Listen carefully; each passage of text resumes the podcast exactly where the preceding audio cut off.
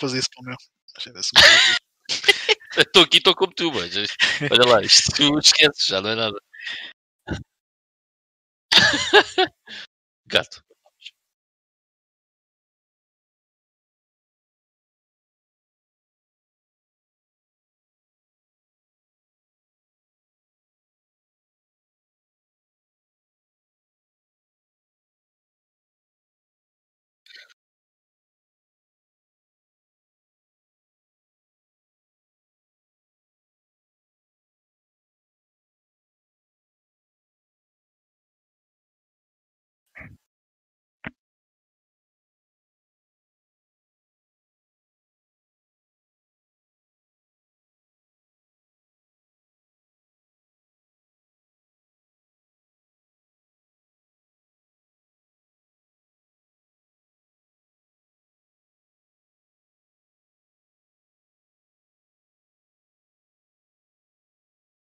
Hello, hello, hello. Como é que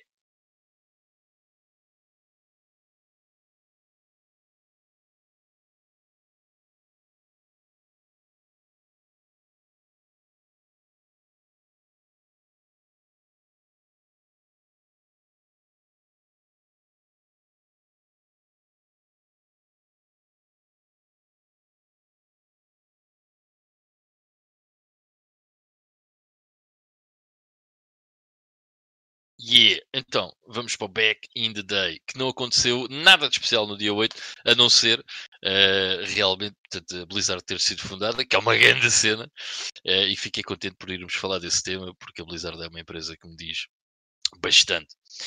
No entanto, vamos uh, referir aqui umas coisinhas que como, é, é, do dia de hoje e do dia, do dia 9, porque há pessoal que só vai ver isto sem ser em direto amanhã, portanto não é bem citar.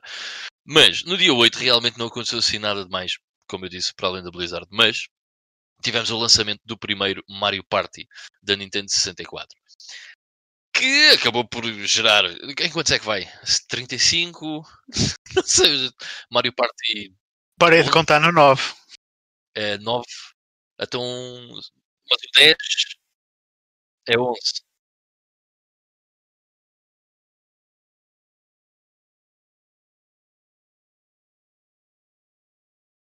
Oh. Que depois que é o da Switch, yeah. Depois o da Wii U era o 10. Yeah. Há demasiados, I would say. um, só na Nintendo 64, penso que sejam 3. Sim, são 3. Um, na GameCube são 4. Da GameCube são 4, exatamente, e depois passa para a Wii e na Wii U é o Mario Party 10 que não foi nada bem recebido na altura por aquilo que eu me lembro. Um, porque acho que era uma cena co-op, tipo, come on, é suposto competir, meu. Qual é a cena? Em 2020 e 2021 parece que não se pode competir. ok? Competições está fora de questão. Tem que ser tudo co-op. Eu gostava de ver quando as crianças saírem para o mundo de trabalho se vão fazer cooperativo. Vão fazer cooperativo, caraças, para arranjarem trabalho. Bem, enfim, vamos passar para o dia 9. E no dia 9 uh, eh, há aqui mais uma outra coisa que se pode mencionar, embora também não seja nada do outro mundo. Mas, gato. Desculpem lá, o gato está. Yeah. Está a fazer o normal que é shit. Um, bem, mas no dia 9, o que é que acontece? Tivemos alguns lançamentos, eh, que é o caso do Final Fantasy Crystal Chronicles para a GameCube, que foi agora remasterizado, uh, remade. Aquilo no fundo é um remake, embora seja um jogo mobile. Depois uh, foi posto nas consolas, aparentemente. Eu não joguei, não me crucifiquem, mas aparentemente é o que é. Um, e... Por acaso tenho, tenho um sweet spot por, pelo Crystal Chronicles. Tenho sim.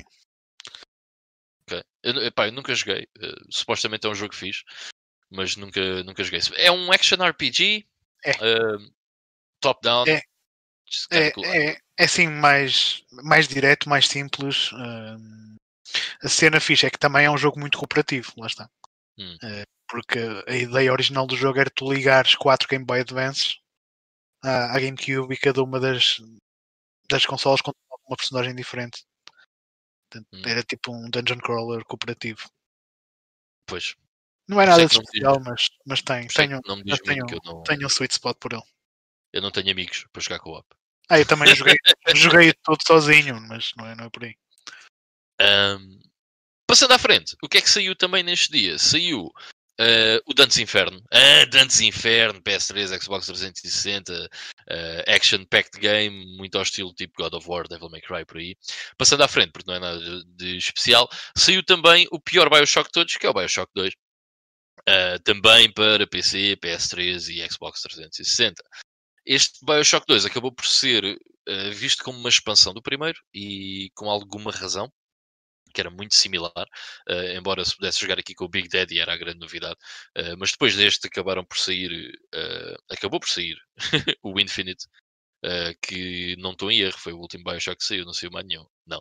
Okay. o Infinite, que para mim foi bastante melhor que o Bioshock 2. Uh, pá, e o primeiro era muito fixe, eu curti imenso do primeiro. Foi um jogo que, por acaso comprei day one. Fui buscar à FNAC e é muito raro isso acontecer, mas estava bem hyped e na altura tinha um PC feito uh, há pouco tempo com muito, bom, muito, bom, muito boas características e então acabei por comprar o primeiro Bioshock quando saiu e curti bem na altura. O 2, uh, eh, e depois veio o Infinity e foi muito louco. Um, mas sim, basicamente uh, é isto para Back in the Day. Nada de extraordinário. Uh, realmente o destaque é para a Blizzard, que a gente vai tornar no nosso tema principal, portanto já lá vamos. Exatamente. Olha, eu acho que estava sem som no, no microfone. Pelo menos o Fábio estava ali a dizer, apesar de nós estávamos aqui a fazer testes e estava-se a ouvir perfeitamente. Uh, portanto, eu agradeço ao Fábio. Sim, nós... já que ele está a ver, mas nós estamos a ouvir-nos uns aos outros, portanto, a minha introdução provavelmente foi para o galheiro. Uh, mas pronto, eu também não digo nada de jeito normalmente, por isso também não faz mal. Uh, mas basicamente, olha, para darmos aqui a introdução, apenas disse que. Ok, o Fábio já está a dizer que agora está tudo bem. Obrigado, Fábio, por estás aí atento. Um, mas basicamente a introdução foi apenas a dizer que hoje íamos falar da Blizzard e que a Blizzard faz, faz 30 anos também, tal como a ID Software fez na semana passada, precisamente no dia de hoje. Um, de qualquer maneira, pronto, eu acho que agora já está tudo bem. Vamos passar ao nosso Play Now, uh, falar aqui um bocadinho do, do que se andou a jogar nesta última semana qual é que vocês querem mandar o primeiro pontapé? Pá, dá-lhe aí, porque eu acabei de falar e estou cansado. Yeah, posso começar, posso começar eu. Ora bem, esta, este fim de semana terminei dois jogos. Uh, um deles foi, foi na PS Vita, um jogo que terminei numa tarde, que era mesmo super curto, que é o Resistance Burning Skies. Portanto, foi o único Resistance que eu nunca tinha jogado. Uh, opá, e é um FPS por acaso eu já eu já não o, último Resistance que joguei foi em 2014 portanto eu já não me lembrava de quase nada da, da série mas aquilo tem todas as armas têm modos secundários de disparo que são muito loucos, por acaso gostei. E a cena que nessa versão da Vita é que todos esses modos de disparo secundários precisas de usar o touchscreen para os ativar de alguma forma. E tirando um ou outro exemplo, a implementação que eles deram nesses, nesses, nessas funcionalidades de touchscreen e tal, que eu geralmente torço sempre um bocadinho o nariz, ali até ficaram porreirinhas e não atrapalharam em nada a jogabilidade, o, o, que por aí, só por aí foi uma surpresa. De resto, foi um jogo super curto. Outra cena que joguei neste, neste fim de semana, já, já o tenho vindo a jogar há uns dias, mas terminei neste fim de semana, uh, foi um jogo um bocado mau, mas muito inovador para, para a época, na minha opinião. Exato. O Mike estava só a perguntar qual é que era. Ah, fixe, fixe. e está a falar então do Urban Chaos da PS1. Não sei se algum de vocês jogou esse jogo. Yeah, yeah. Pá, eu... Joguei o demo só. Aquilo tem os controles horríveis, isto foi a coisa que mais envelheceu. Os controles são péssimos, a câmera é péssima, mas o conceito do jogo acho que está muito avançado para a época, porque aquilo era praticamente já um proto-open world Portanto, em cada um dos níveis tinhas um, um, grande, um grande, relativamente grande área de uma cidade para explorar livremente. E havia bué de missões secundárias que a gente só, só descobria se realmente explorássemos a cidade. Uh, e um gajo podia até roubar carros às, às pessoas e, e prender uh, civis uh, sem razão nenhuma. Portanto, estava ali um jogo quase um open world em 1999 Portanto, achei esse, esse, esse, esse, aspecto realmente interessante, mas a nível de controle, esqueçam, é, é mesmo horrível. Mas esse é o, mesmo, é o mesmo Urban Chaos que saiu na PS2, Xbox? Não. Não. Tecnicamente não é o mesmo, são os dois jogos publicados pela Eidos, hum. mas não tem nada a ver um com o outro, até porque foram feitos por equipas diferentes. Este também tem um lançamento na Dreamcast e no PC. Ok. Este Urban okay. Chaos. Yeah. Interessante. Eu nunca joguei, mas por acaso perguntei porque foi um jogo que, que me chegou recentemente. Porque eu só comprei o Riot Response. O Riot Response é espetacular. Acho que eu devo jogar o quanto antes, porque é, é um FPS mesmo fast-paced. E eu joguei na versão PS2 e achei incrível. Portanto, na Xbox deve estar ainda melhor. Portanto, acho que vais gostar desse. Yeah. Porreiro, porreiro. Pronto, olha, ele está na minha lista. Eu vou aproveitar a, a bola então para, para, para seguir. E por acaso é um dos jogos que eu tenho ali numa pilha para. ou que tinha numa pilha para escolher para jogar a seguir. Mas eu entretanto eu peguei noutra coisa e vou começar por aí, que é uma série também que. Já sei que toda a gente vai dizer, pá, que vergonha. Mas é uma série que eu nunca entrei muito, que é o, que é o Burnout. E. Hum... Ai, que vergonha! já, já sabia. E eu, por, por alguma razão, fui pegar no Burnout 3 uh, porque me disseram que aquilo tem uma banda sonora espetacular e não sei o quê. Epá, eu, eu, eu, eu tenho lembranças de, de, de jogar, mas eu acho que nunca peguei uh, num burnout a sério. E queria, queria muito pegar e, e pronto, tenho feito nos últimos dias é o que tenho andado a jogar. É o, é o Burnout 3. Pá, e tem sido espetacular. Aquilo é um. Pá, sempre, sempre gostei de jogos mais arcade, Need for Speed há um jogo que eu acho que muita gente não conhece que eu acabei que eu acabei na Xbox que é o Crash and Burn que para mim foi uma espécie de, de, de item gem. Não, eu não conhecia o jogo nunca tinha ouvido falar dele etc e adorei. E um, o Burnout fez-me lembrar uma, uma mistura de, de, desses dois mundos. E estou a adorar o jogo não tenho assim muito feito mas uh, já desbloqueei os continentes, os três continentes uh, disponíveis e está a ser porreiro. Além disso, uh, o meu amigo, nosso amigo Hugo Oliveira, que, que é bastante ativo pelas suas, pelas suas compras de, de Game Boy Advance, falou-me num joguinho que é o Invader e que eu não conhecia. e ele falou-me naquilo por ser até um jogo uh, invulgar ou difícil de, de, aparecer de, na Game Boy Advance e que era um shmup interessante. E então eu fui experimentar e realmente pá, adorei aquilo. É um shmup muito interessante, muito difícil. Uh, fiz três runs e não cheguei ao, ao, fim do primeiro nível sem perder uh, três vidas, no, no mínimo. É, é, um, é um bocado difícil, mas é como, como muitos shmups uh, têm algumas coisas padronizadas que facilmente ou com treino uh, se consegue chegar lá, mas achei, um, achei bastante interessante. E um, além disso, para finalizar, hoje recebi uh, outro jogo novo da, da, da, Xbox que eu também queria jogar, que é Ultra Move, que o Ivan até já me tinha confidenciado que nem sabia que tinha saído tal coisa. Yep. Para... Eu, eu não sei. Eu não sei se o jogo não, não será até hum, exclusivo da Xbox, apesar de ele não ter. Na PS2 não há, isso tenho a certeza absoluta. Na okay. PS2 há o Super Move 1 e 2, mas yeah. pelo menos esse não. Epá, se calhar até há, né? mas eu acho que não. Pá, não sei. Não eu sei. achei mesmo bem não. engraçado porque é publicado pela 505 na Exato. Xbox. Exato. É, mas é exclusivo. É exclusivo, pois. É, Epá, é muito incomum. É, epá, não sei quantos jogos é cada 505 publicados pela Xbox, mas acho que é o primeiro que eu vejo, se eu não estou em erro. O que é bem interessante. Pá, sinceramente também não me lembro de mais nenhum e tenho bastantes. Uh, mas não me lembro de mais nenhum pela 505. De qualquer maneira, eu até fiz a pergunta porque a versão japonesa, que é Ultra Puzzle Bubble, uh, tem o selo de, exclusividade, mas este Ultra Buster Move não tem. E por isso é que eu, é que eu até, até perguntei. Uh, e basicamente foi isso. Eu comecei também a jogar novamente, até tenho um save state feito no, no Raspberry, o Final Fight 3, que foi um jogo que eu nunca acabei, mas gosto bastante. Gosto da. Pá, acho que é um jogo mais rápido, mais, mais fixe. Uh, claro que não há nada melhor que o primeiro Final Fight. Mas, mas não há o... nada melhor que o primeiro Streets of Rage. Vê lá o que é que diz. ok, ok. Está bem. Estou a falar só dentro, da, dentro do, do, do Final Fight. Okay. Uh, então não há nada melhor que o Final Fight CD. Tem lá cuidado o que é que tira. Não, também. então o melhor é o arcade. Falando assim. Sim. Pois é, pois é. Fogo da blasfêmia. mesmo, mesmo.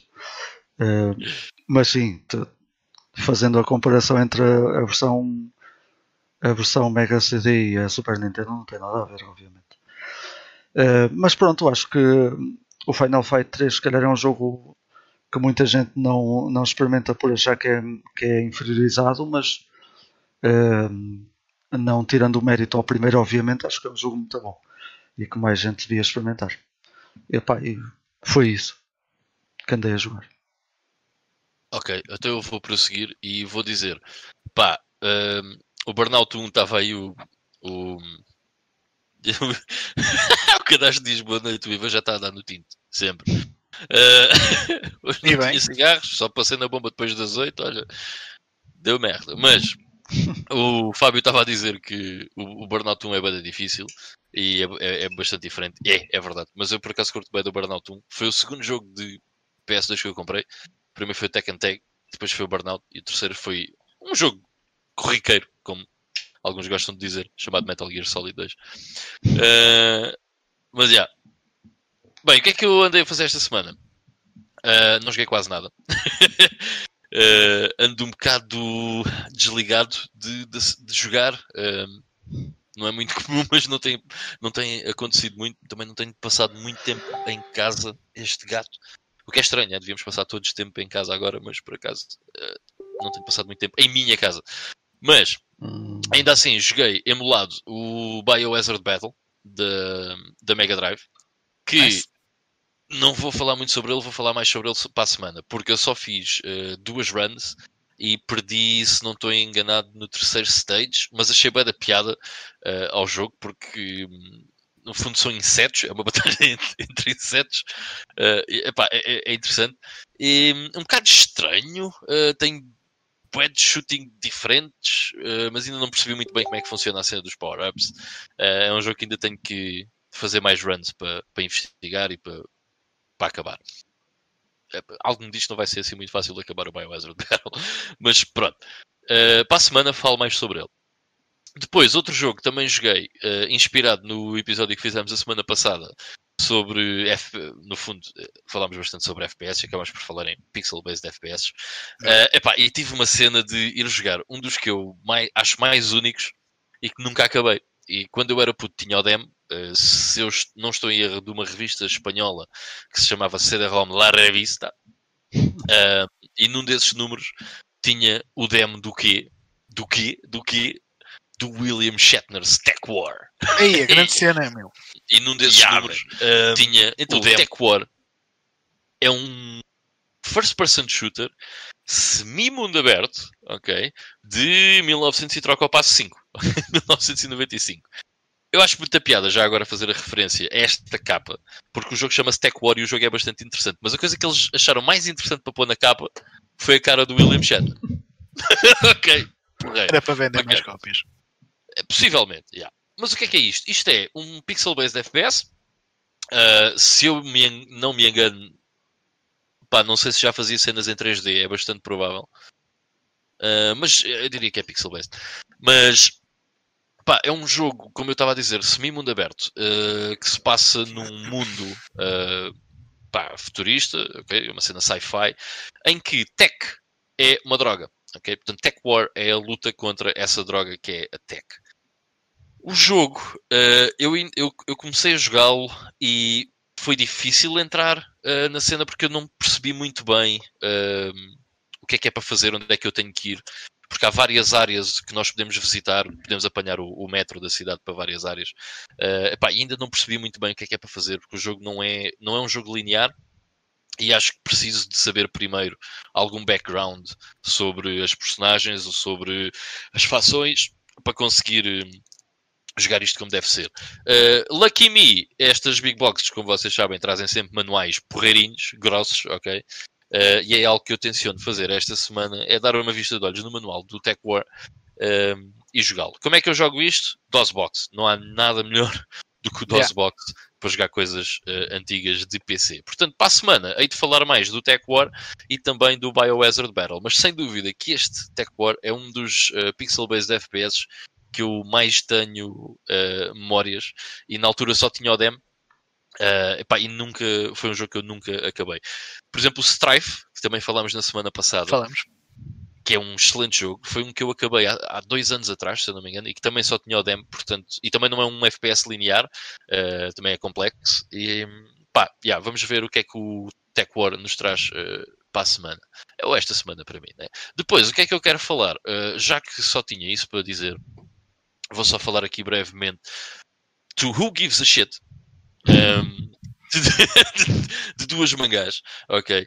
Que acabei nos últimos tempos. Uh, ontem acabei esta. Uh, Venus on the Blind Spot do Junji Ito, ok? Junji Ito é tipo o gajo mais conhecido do género horror manga, ok? E são sempre histórias meio what the fuck, uh, boedas estranhas. Uh, o Venus in the Blind Spot é uma compilação, uh, simplesmente tem um problema, que é se vocês já têm os outros livros uh, do Junji Ito, há duas histórias que estão repetidas neste livro uh, em relação aos outros. No entanto, uh, essas duas que estão repetidas são histórias das mais conhecidas dele, ou seja, se vocês por acaso não leram nenhum do, das outras compilações de histórias dele, uh, yeah, there you go, Venus in the Blind Spot. Mas, sinceramente, acho que este é a mangá uh, disponível do Junji Ito até agora, que se calhar é mais fraca. Uh, mas pronto, o Zumaki, claro que é um dos melhores e mais conhecidos. E pá, sinceramente, para mim, em termos de compilações, acho que o Shiver é uma excelente compilação. E depois, também, uh, o No Longer Human, que este eu já acabei de ler, já foi o ah, mês passado há dois meses que eu li, mas uh, lembrei-me de trazer para aqui, já tinha acabado o Venus in the Blind Spot, só para dizer que este livro é capaz de ser. Um, o melhor de Junji Ito para quem não conhece Junji Ito ou para quem não está muito integrado na cena do horror manga, porque é uma história uh, única, portanto é um livro que é só uma história e que fala sobre uh, um gajo, ok, que uh, basicamente vai ficando ao longo do livro cada vez mais, passa a expressão, na merda, ok? Portanto, ele passa por várias experiências muito complicadas uh, pá, e acaba por se perder em problemas de álcool e de drogas e, well, o gajo suicida-se, right? Mas isso vocês percebem, não é spoiler, porque é o início do livro. Uh, o gajo acaba por suicidar. E isto é uma uh, autobiografia de outro escritor imensamente conhecido, que é o Osamu Dazai, que era um romancista japonês uh, do século XX, um dos mais conhecidos. E isto é uma, adapta uma adaptação para mangá dessa me desse mesmo romance, que é No Longer Human, pelo Osamu Dazai, que cometeu suicídio uh, muito pouco tempo depois de ter lançado esse livro, que acaba por ser a sua autobiografia.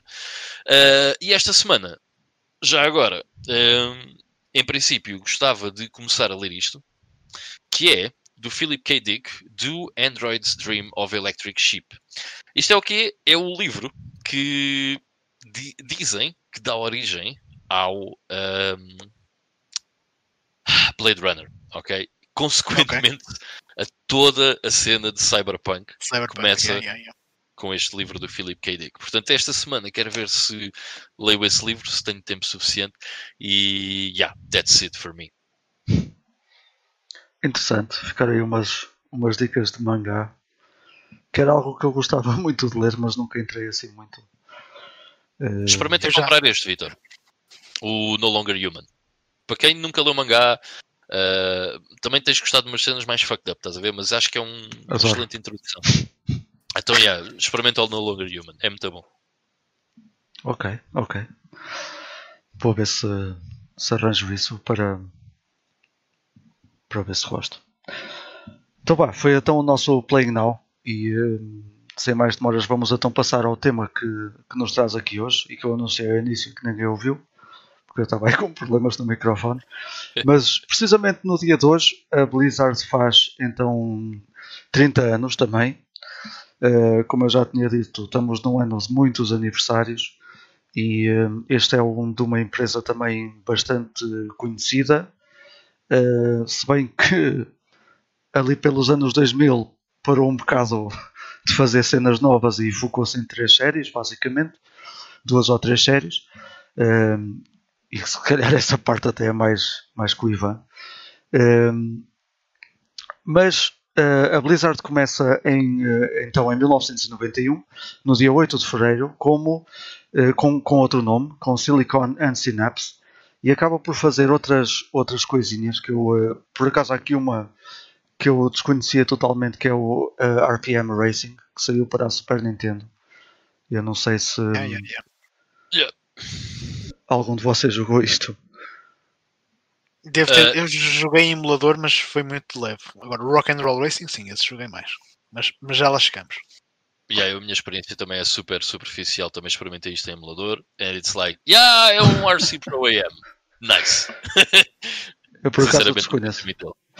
Desconheço o jogo, mas depois há esses dois outros títulos que hum, são uh, famosíssimos, que é o The, The Lost Vikings que eu até estava aqui a dizer ao Ivo e ao Ivan em off eh, antes de iniciarmos que pelo menos a mim o primeiro contacto foi no, no, no PC num 386 ou num 486 whatever que não era o meu mas foi conheci o jogo e já para a altura tinha umas mecânicas brutais um puzzle platformer muito bem muito bem estruturado muito bem feito e que provavelmente vocês também têm memórias com, com esse jogo não é?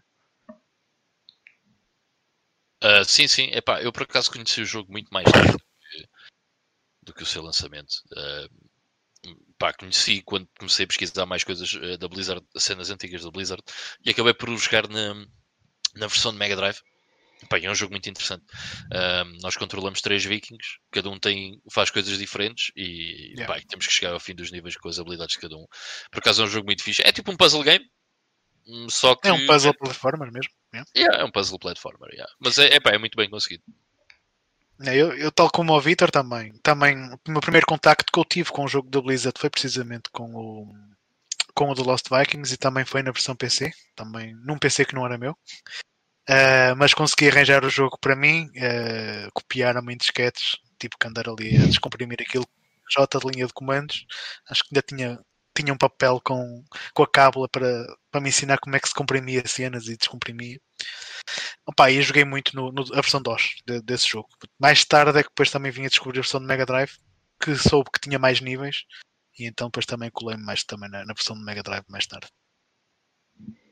Eu até tenho a ideia que, que houve, eu, eu não, aliás, não tenho a certeza se esse foi o primeiro jogo do, do, do género a aparecer, provavelmente não mas depois na, na, na, Mega Drive há o Pocahontas, o Real Monsters, o Animaniacs, que eu sempre, eu sempre que jogava aquilo associava muito a, ao, ao Lost Vikings pela, pela, porque as mecânicas são, são, um, são bastante idênticas. São muito parecidas, sim. Yeah. Joguei muito Animaniacs. Sim, lá está. Tem, eu tinha para Mega Drive quando era miúdo. Tem essas mecânicas que são muito são muito idênticas e não sei até que ponto é que foram também basear-se. É, é, curioso que eram sempre três, tirando a, o Pocahontas, que acho que eram, que, eram, que eram dois só, né? Tinha Era ela e trocar. Exatamente. Mas o resto é tudo três, mesmo o Real Monsters e o, e o Animaniacs. Bom, Real Monsters por acaso nunca joguei.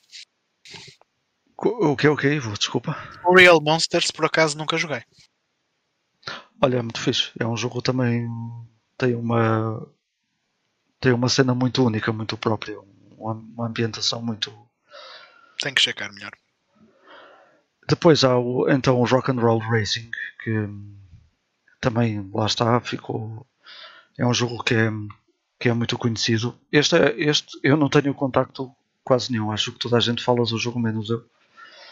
Um, mas tenho a ideia que é um jogo bastante conhecido até no, no seio do, dos, dos modders, de quem faz uh, eh, Romex e tudo.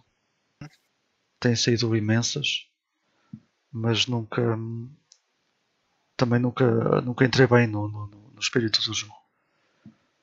Eu Rock and Roll Racing também joguei mais a sério há coisa de uns meses atrás, porque entretanto comprei o jogo para a Mega Drive. Mas depois foi experimentar a emulação na versão do Super Nintendo e é muito. A versão do Mega Drive tem mais cenas, tem mais pistas e tal, mas a versão do Super Nintendo tem melhor som uh, e tem uma cena muito importante: é que as músicas e os, e os comentários do, do narrador da, da corrida Uh, tocam as duas cenas ao mesmo tempo. E na Mega Drive sempre que alguém faz uma ultrapassagem o, o comentador diz sempre qualquer coisa e, e, a música interrompe. E num jogo como o Rock and Roll Racing que tem ali grandes malhas Black Sabbath e Deep Purple assim, está sempre ali a música a ser interrompida é um turn off muito grande. Pá, eu por acaso uh, joguei muito pouco também o Rock and Roll Racing mas uh, isso que estás a dizer pá, não quero jogar a versão de Mega Drive, então eu não estou para estar a ouvir a Sweet Leaf e de repente, e o gajo ultrapassou, I don't care, deixa-me ouvir a música. yeah. Então, eh, depois disto, finalmente a Blizzard uh, ganhou o nome que tem, que tem hoje. Uh, isto já foi em, em 1994. E um, uh, antes de, daquele que viria a ser um, um dos, um dos um, um, um dos maiores pilares da, da, da Blizzard. Lança ainda do, dois jogos. É mais um que eu também joguei muito pouco, que é o Dead and Return of Superman, eh, que também saiu para a Super Nintendo e depois para, para a Mega Drive. Mas eu também não tenho, não tenho nenhum contacto com o jogo. Nem, nem sabia que esse jogo era deles. Pois, eu também não. Conheço o jogo só de. Pronto, de o ver na, nas listas e etc. Pá, Depois, eu só conheço o jogo de o ver nas listas de jogos caros. pois. Isso de também. super-heróis. Portanto, pá, nunca joguei e sinceramente não tenho assim muito interesse. E depois... não, é, não é por mal, não é por mal, mas é de super-heróis e é caro. Se fosse super-heróis e barato, eu provavelmente até, até experimentava. Agora, super-heróis e caro, é, ainda pior. Uhum. E depois, depois há outro joguito que eu por acaso experimentei também em emulação, e estou já há muitos anos e até achei bastante interessante, que é o Blackthorn. Eu na altura joguei na, na 32 na 32X. Tem aqueles movimentos tipo flashback. Yeah. Uh, yeah. O Roto, acho que é Ro, Roboscope que se chama esse. Rotoscope. Rotoscope, exatamente. Yeah. Portanto, tem esse, esse sistema, esse, essas mecânicas que são bastante ficaram bastante conhecidas com Flashback, Another World e o Prince of Persia principalmente. E é um jogo bastante interessante e não sei até que ponto também é um jogo bastante desconhecido de, eh, de muita gente, apesar de ele ter saído um, ehm, para, para alguns sistemas, mas é um jogo que eu não ouço falar muito regularmente e até é um não, jogo é. bastante ele saiu Ele saiu para a Super Nintendo cá como Black Hawk tem, tem um nome diferente. Portanto, isso okay, que eu também muito. Eu joguei a versão, principalmente precisamente essa versão do Super Nintendo, que eu, era um jogo que eu conhecia só de nome e também fiquei impressionado pela, pelas animações, pelo detalhe gráfico, por essas cenas todas. Só que acho que o jogo depois acaba por se tornar um bocado repetitivo, porque é a mesma coisa, vezes sem conta, sempre que encontras um amigo, tu tens aquelas mecânicas que tu escondes-te depois quando o gajo mete assim a cabecita de fora, também metes a cabeça de fora e disparas primeiro que ele, depois descontes outra vez, depois fora, dispara, desconto. Estás a fazer isto sempre, sempre, yeah. sempre, sempre, sempre, sempre. É o, é, para mim foi o único problema que o jogo teve, porque de resto gostei dos gráficos, yeah. da história, acho que está tá muito fixe. Concordo plenamente. Um, yeah, torna-se um bocado repetitiva a mecânica, embora seja uma mecânica é diferente de, do, do, do normal naquela altura. Um, mas torna-se um bocado repetitivo. Eu, na altura, este foi dos jogos de, de, antigos da Blizzard, o único que eu realmente joguei, tipo, jogar.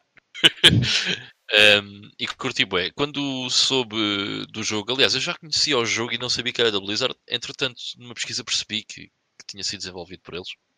E é claro que isso despertou o meu interesse. Um, e é, é, é, um jogo, tal como vocês falaram, tem ali muito. vai buscar muito ali ao flashback e ao Another World. Um, e por isso também era também achei bastante interessante. Pá, e graficamente o jogo era muito fixe. Mas pronto, em termos de gameplay, fica um bocado mais uh, realmente. Começa a ser um bocado cansativo, mais para o fim, mas ainda assim acho que é um jogo diferente da Blizzard e que vale muito a pena explorar. Sim, sim, e sim. embora seja um jogo muito pá, um bocado underground e muito obscuro, não é um jogo propriamente caro. Portanto, para quem gosta de jogar os jogos originais, chama original, blá, blá, blá, acaba por não ser uma experiência assim tão cara quanto isso. Portanto, vale a pena, na minha opinião, experimentar o, o Black Hawk. Aqui na Europa é Black Hawk. E a, a versão da 32X também? Saiu cá com esse nome? Não, essa, essa é exclusiva americana. Essa não Ok, saiu cá. Yeah. Eu só, só, eu só conheci o jogo e joguei na altura por emulador, por isso é que, olha, nem, nem sabia. Aprendi uma coisa nova. Ahm, depois temos então, e como eu estava a dizer, um dos pilares, que é o Warcraft. Ah, que eu acho que acho que até foi o Warcraft 2 que foi mais, eh, mais especial, não é? Mas hum, acho que foi aqui um início de qualquer coisa. Um, o, o Warcraft Orcs and Humans, que sai em 94, um dos jogos mais importantes do, do, do, MS, do MS-DOS, um, acho eu. O Ivan, que está aí, que certamente. Pá, a cena é que eu acho que. eh, pronto, vamos lá ver. A Blizzard acaba por ter três séries, né? Que são tipo. Pá, os pilares da Blizzard, né? Que é o Warcraft, é o Starcraft e o Diablo. E o primeiro realmente a sair é o Warcraft. Mas eu acho que realmente explode é com o Warcraft 2. Ok? Pois, O Warcraft 1, eh, sim, foi muito conhecido, bateu bué, não sei o quê, mas o Warcraft 2 levou bué da gente a jogar o Warcraft 1. Tanto que se vocês repararem, é bem engraçado, estava aqui a ver, o Warcraft 1 para macOS sai um ano depois do Warcraft 2 para macOS. Um, porque realmente o segundo Warcraft é que acaba por ser o, o grande hit da Blizzard uh, nesta fase inicial. Um, mas sim, é pá, o Warcraft 1 é muito bom. Uh, é muito diferente do 2, o que é engraçado, mesmo em termos de jogabilidade, o 2 uh, evoluiu bastante uh, em relação ao primeiro. Mas para a altura, pá, era um jogo fabuloso. Eu só joguei o Warcraft 1 depois do Warcraft 2, uh, não tive acesso ao primeiro Warcraft na altura, só depois. Uh, portanto, foi um jogo que pá, já joguei com algumas reticências porque eu conhecia bem o Warcraft 2, foi um jogo que eu joguei muito, e quando voltei ao primeiro é do estilo, fosse, uh, até, este- até o, o- esquema de controlos uh, é bastante diferente do Warcraft 2. E aquilo que vocês, se vocês souberem jogar Warcraft 2 e vão para o Warcraft 1 a pensar, yeah, é, vai ser basicamente a mesma coisa, no, it's not, é, é bastante diferente. Portanto, é fixe, pá, é, um, é um excelente jogo e bateu bué, mas yeah, acho que o Warcraft 2 acaba por ser o, o grande hit deles. Olha, eu não sou, eu não sou fã de RTS, portanto, Warcraft não experimentei, nem sequer experimentei. É que nem sequer experimentei. Nem o primeiro, nem o segundo, nem o terceiro. Joguei um Oh. bocadinho do WoW, mas tem Pessoal, nada a aí ver com nos, nos comentários, se alguém quiser substituir o Ivo, estejam à vontade para deixar Certo, o currículo. Eu, por acaso, depois, depois dessa época, nu- nunca voltei a pegar assim muito em, em RTS, mas Warcraft 2 e StarCraft, man, principalmente o StarCraft para mim, que aquilo, aquilo era uma perdição, meu. Eu continuo, Quantos a ter, eu continuo a ter memórias de, de- de- daquela missão em que tínhamos que levar um gajo. Que tínhamos, eu, já, eu já não me lembro, só, são porções de memória, porque eu não voltei a jogar da- desde essa altura. Mas quando um gajo não esquece, é, é bom sinal, acho eu. esse tal que marcou. Yeah. Mas, em relação ao StarCraft, eu vou, eu vou falar quando chegar, quando chegar essa vez. Yeah, yeah, yeah. A re- A redenção do Ivo. Maybe not. Maybe not. Ok, então depois deste Warcraft temos hum, em 95 hum, mais um jogo para a Super Nintendo e para, e para a Mega Drive que é o Justice League Task Force que eu também não joguei e que é um, Não joguei, parece-me podre, sinceramente. Joguei em emulador, não gostei e não voltei a dar mais nenhuma oportunidade. É um daqueles jogos que se um dia me aparecer tipo a 5 euros, já está-se bem, compro Yeah. depois melhor. Mas se for a 5,5 já não dá. da maneira como anda o mercado hoje em dia, se calhar até vai na mesma. Pronto, ok. Yeah. eu, eu por acaso nunca, uh, nunca joguei, mas já, também estou a ver que é um fighting game, por isso não deve ser grande coisa. É. Os, os fighting games tendem a ficar conhecidos quando são, quando são bons. A malta que está aí a ver também, se por acaso tiver jogado algum, algum desses jogos, façam o favor de também deixar aí as vossa, os vossos comentários, as vossas opiniões. Eh, e obrigado mais uma vez por estarem aí. Não se esqueçam de deixar aí também o vosso like, que é importante. Eh, já que está tanta gente a ver. Nós agradecemos. Então, depois do, deste. Deixa like. Deixa like. Subscreve. Eles já estão subscritos. Não, não é preciso. Depois então temos esse uh, grande Warcraft 2 em, uh, em 95 também. Para, para os DOS, que, que tinha que ser, não é? Mas que é um jogo que sai também para, para a Sega Saturn e para a Playstation. Eu até tenho a versão da, da, da Playstation. E que sai aqui pela lista que eu estou aqui a ver também sai em, em 1999 eh, fora do, da, do, do, do MS-DOS para, para, Yeah. para Windows. eh, Isso é importante, porque essa versão, ok, ah, de, de 99, adiciona uma coisa ao Warcraft 2 que era muito fixe, porque essa, essa versão de 99, eu já agora, deixa-me só tirar aqui porque eu mostro-vos, é esta versão aqui, que se chama Battle.net Edition, ok? Portanto, basicamente eles adicionaram com a versão do Windows o Battle.net do Warcraft 2, que tal como já tínhamos, o, o primeiro Battle.net é o do Diablo, e eles adicionaram ao Warcraft 2, que faz toda a diferença porque conseguimos jogar eh, online Warcraft 2 nos servers da Blizzard eh, tão bem como jogávamos eh, daí para a frente StarCraft, Diablo e Warcraft 3 eh, e StarCraft 2 acaba por ser, pronto, hoje em dia há o Battle.net, né, que é a aplicação da Blizzard, mas antigamente cada, cada jogo tinha a sua própria Battle.net e era bem de giro entrar nas Battle.nets diferentes, todas elas funcionavam mais ou menos da mesma maneira, mas tinham um layout diferente e não sei o quê, era muito louco. Na do Battle.net hoje em dia ainda tens alguns desses jogos Legacy, não tens? Uh, tens, tens, aliás, tens todos, mas eu posso estar enganado. Mas os servidores, pelo menos do Diablo 1 e do Warcraft 2, já fecharam. Já não é possível jogar. Na Battle.net original, não sei se tem alguma coisa na Battle.net que hoje em dia é a aplicação que dá para jogar. I have no idea. Sinceramente. Mas uh, pegando aqui no Warcraft 2, que o Vitor estava aqui a introduzir, o Warcraft 2, um, ah, só repetir uma coisa para este episódio, ok?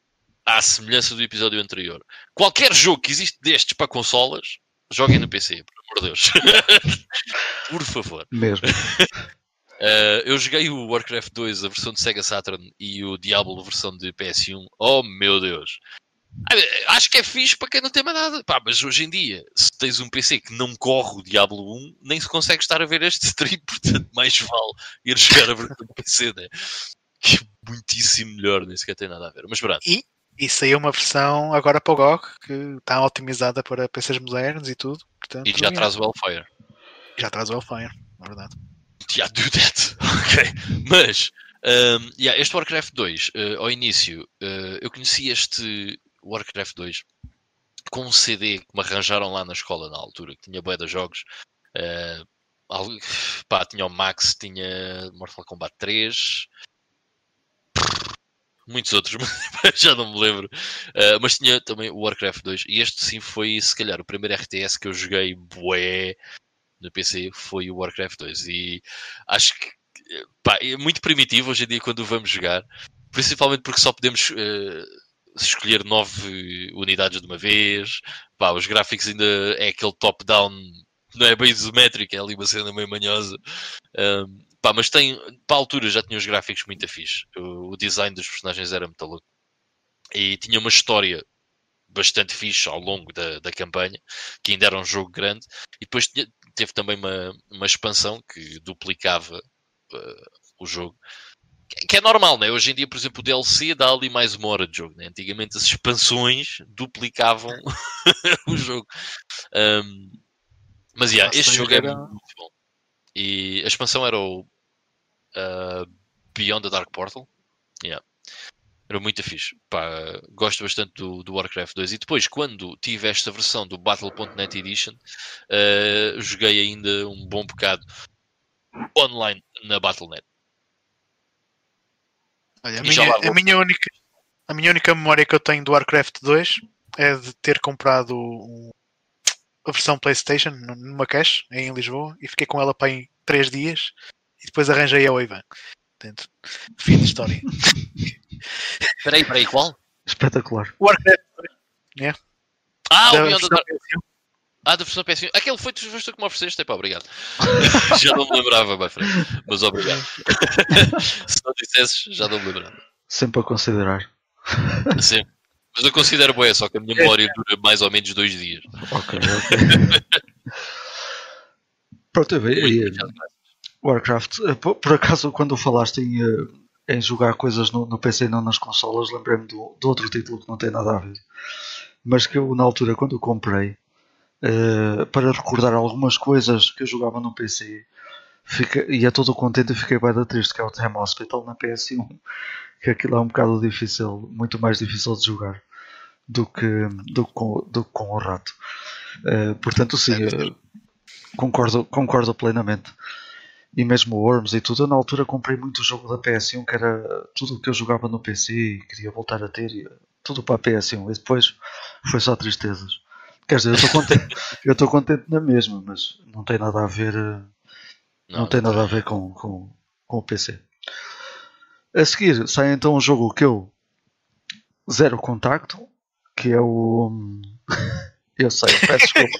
peço desculpa. Como é que é possível? Final, final vamos ter que substituir o Bitter também. Que facada. Sorry. Eu já comecei a jogar, eu já comecei a jogar, não fui muito mais.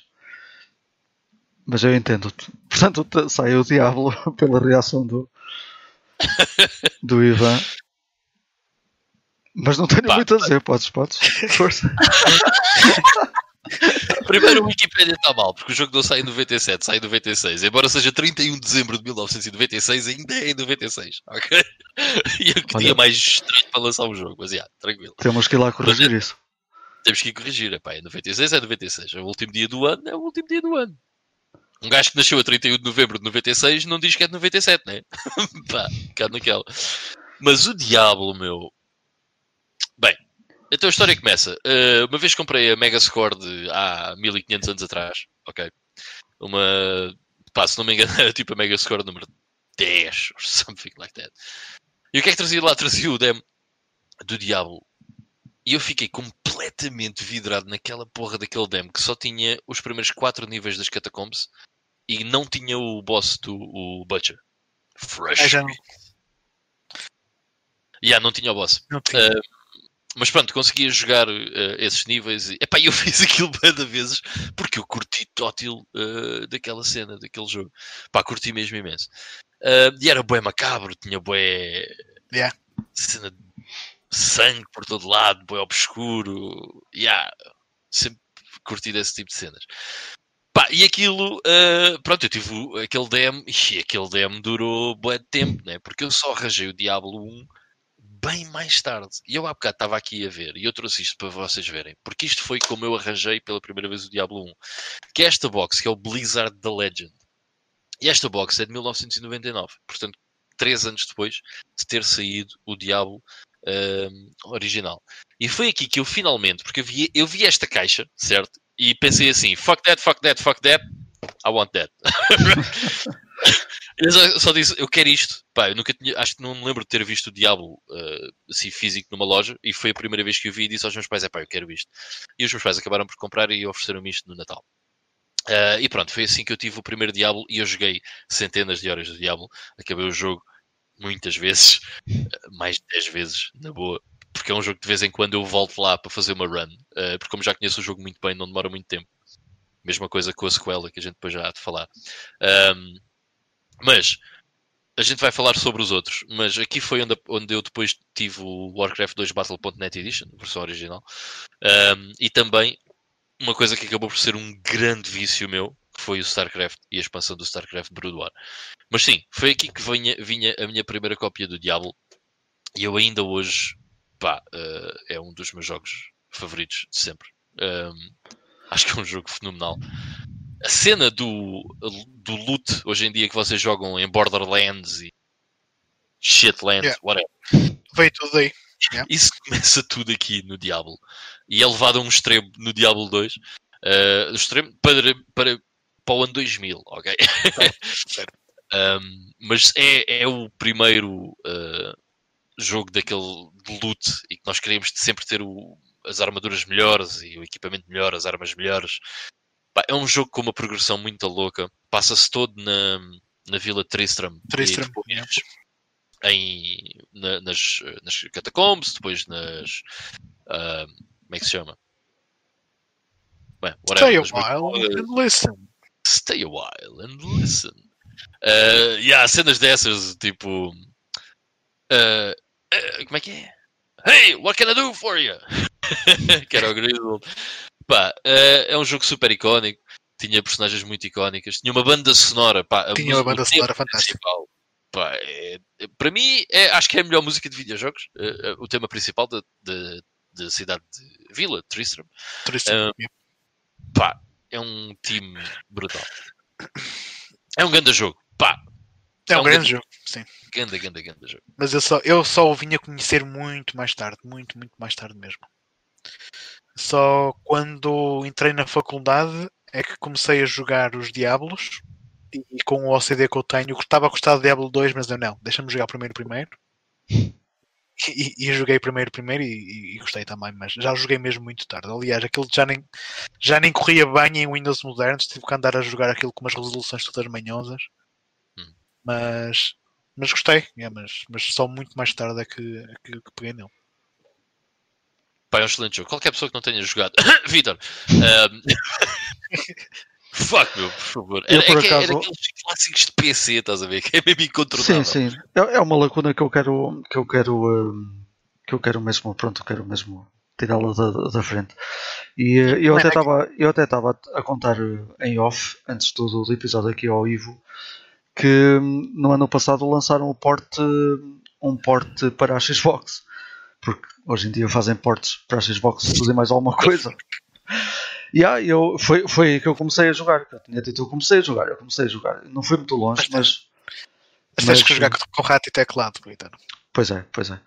Uh, vou, vou tentar fazer dessa maneira. Hoje em dia é muito fácil arranjar o jogo e uh, de maneira legal, atenção, uh, e com, com todas as modernices possíveis. Mesmo que seja pirata, joga, joga qualquer, ou, ou o primeiro ou o segundo, tens que jogar. Ok. Eu, eu, eu aceito o desafio, eu aceito o desafio. O, o Diablo 3 por acaso eu tive quase para, para comprar, depois não comprei. Uh... Para além, porque é um daqueles jogos para além de ter aquela imagem que eu, aquela imagem muito satanista, que eu também gosto bastante. Aquela cena mesmo Dark Fantasy sinistra. Yeah. É um jogo muito fast-paced, portanto um gajo facilmente fica viciado naquele. Se bem que o 3 tem um ambiente já bem leve muito menos carregado do que o primeiro e do que o segundo. Sim, sim. But still, good. O gameplay é muito bom. Yeah. I have to give it that. E o Diablo 4 parece ir exatamente ao, ao, ao que era o 2 e eu fiquei tão contente quando vi aquele trailer. Yes, finalmente. Um, já que não me remasteriza o segundo, mas uh, deixa-me só dizer uma coisa. Google it, you'll be surprised. Ok, fine. já agora deixa-me só dizer uma coisa. O Diablo 1 começa por ser um jogo turn-based, um RPG turn-based. Uh, ou seja, começa por ser desenvolvido como um RPG turn-based. E diz a lenda, a história é que eles pá, uh, tiveram lá um problema qualquer no código e então uh, aquilo, pá, o target, eles foram experimentar e quando experimentaram, o, aquilo que estava a fazer era tu clicavas no boneco e o boneco ia lá e dava uma machadada, em vez de ter os hexágonos que era suposto ter, ser por turnos e mexeres-te dentro dos hexágonos consoante o, o, nível, o número de movimentos que tinhas nesse turno. E quando eles experimentaram fazer isso, foi tipo, holy shit, isto é espetacular assim. E acabou por se desenvolver o Diablo a partir daí com esse sistema. Mas originalmente era turn-based. É o... E também que não foi. É o champanhe dos videojogos, então. yeah. Mas pronto, é, é, isso, Diablo 1. Pronto, eu, vou, eu prometo que vou aceitar o vosso desafio e vou, e vou-me lançar no, no, no Diablo, que era uma, era uma coisa que eu queria fazer antes de morrer de qualquer maneira. Portanto, acho que ainda tenho, ainda tenho Pá, algum tempo. sim. Eu acho que sim, acho que ainda tenho algum tempo por isso. Com 72, portanto. É sim, mas, mas pensa que o mundo vai acabar amanhã, Vitor. Portanto, joga, joga sim. E dá para acabar é. hoje à noite? Não dá. portanto, não posso pensar isso. Não é um jogo grande se tu o conheceres, Exato. mas a primeira vez que o jogares vais demorar. Yeah. Pois, bem parecia. ok. Então, uh, antes de outro, de outro jogo bastante, bastante conhecido, outro antes de outro dos pilares, uh, a Blizzard ainda lança em 97 o The Lost Vikings 2, que é outro ah, é. jogo, é um jogo que eu não tive, não tive muito contacto também, sinceramente. Uh, gostei bastante do primeiro, joguei muito o primeiro, mas o segundo não. Pá, nunca joguei o segundo por acaso. Eu joguei o segundo, pai, o ano passado, há dois anos.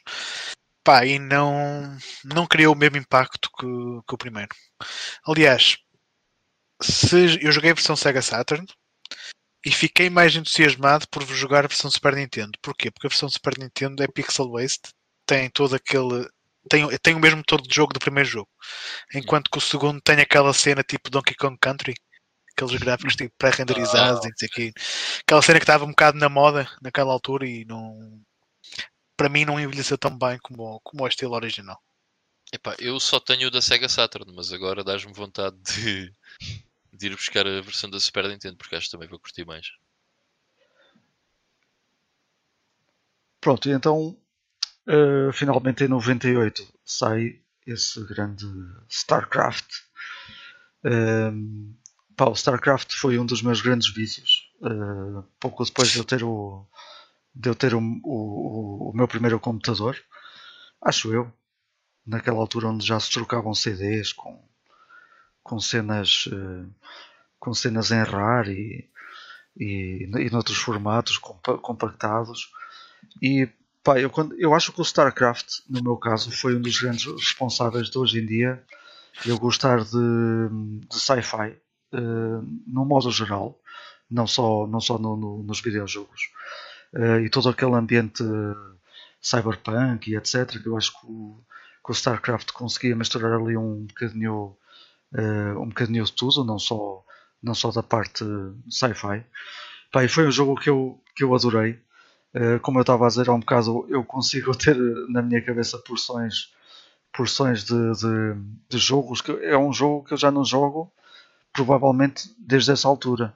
Uh, a partir de 2000, 2000 e pouco, eu deixei de jogar StarCraft e não voltei a pegar nele. Não joguei o, as novas versões e etc.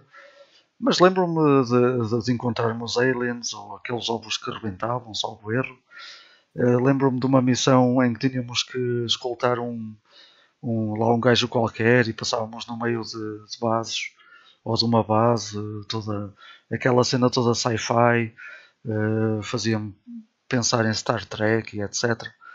Pá, quando um jogo fica assim na, na, memória e não pegas nele durante mais de 20 anos, é, é porque é bom.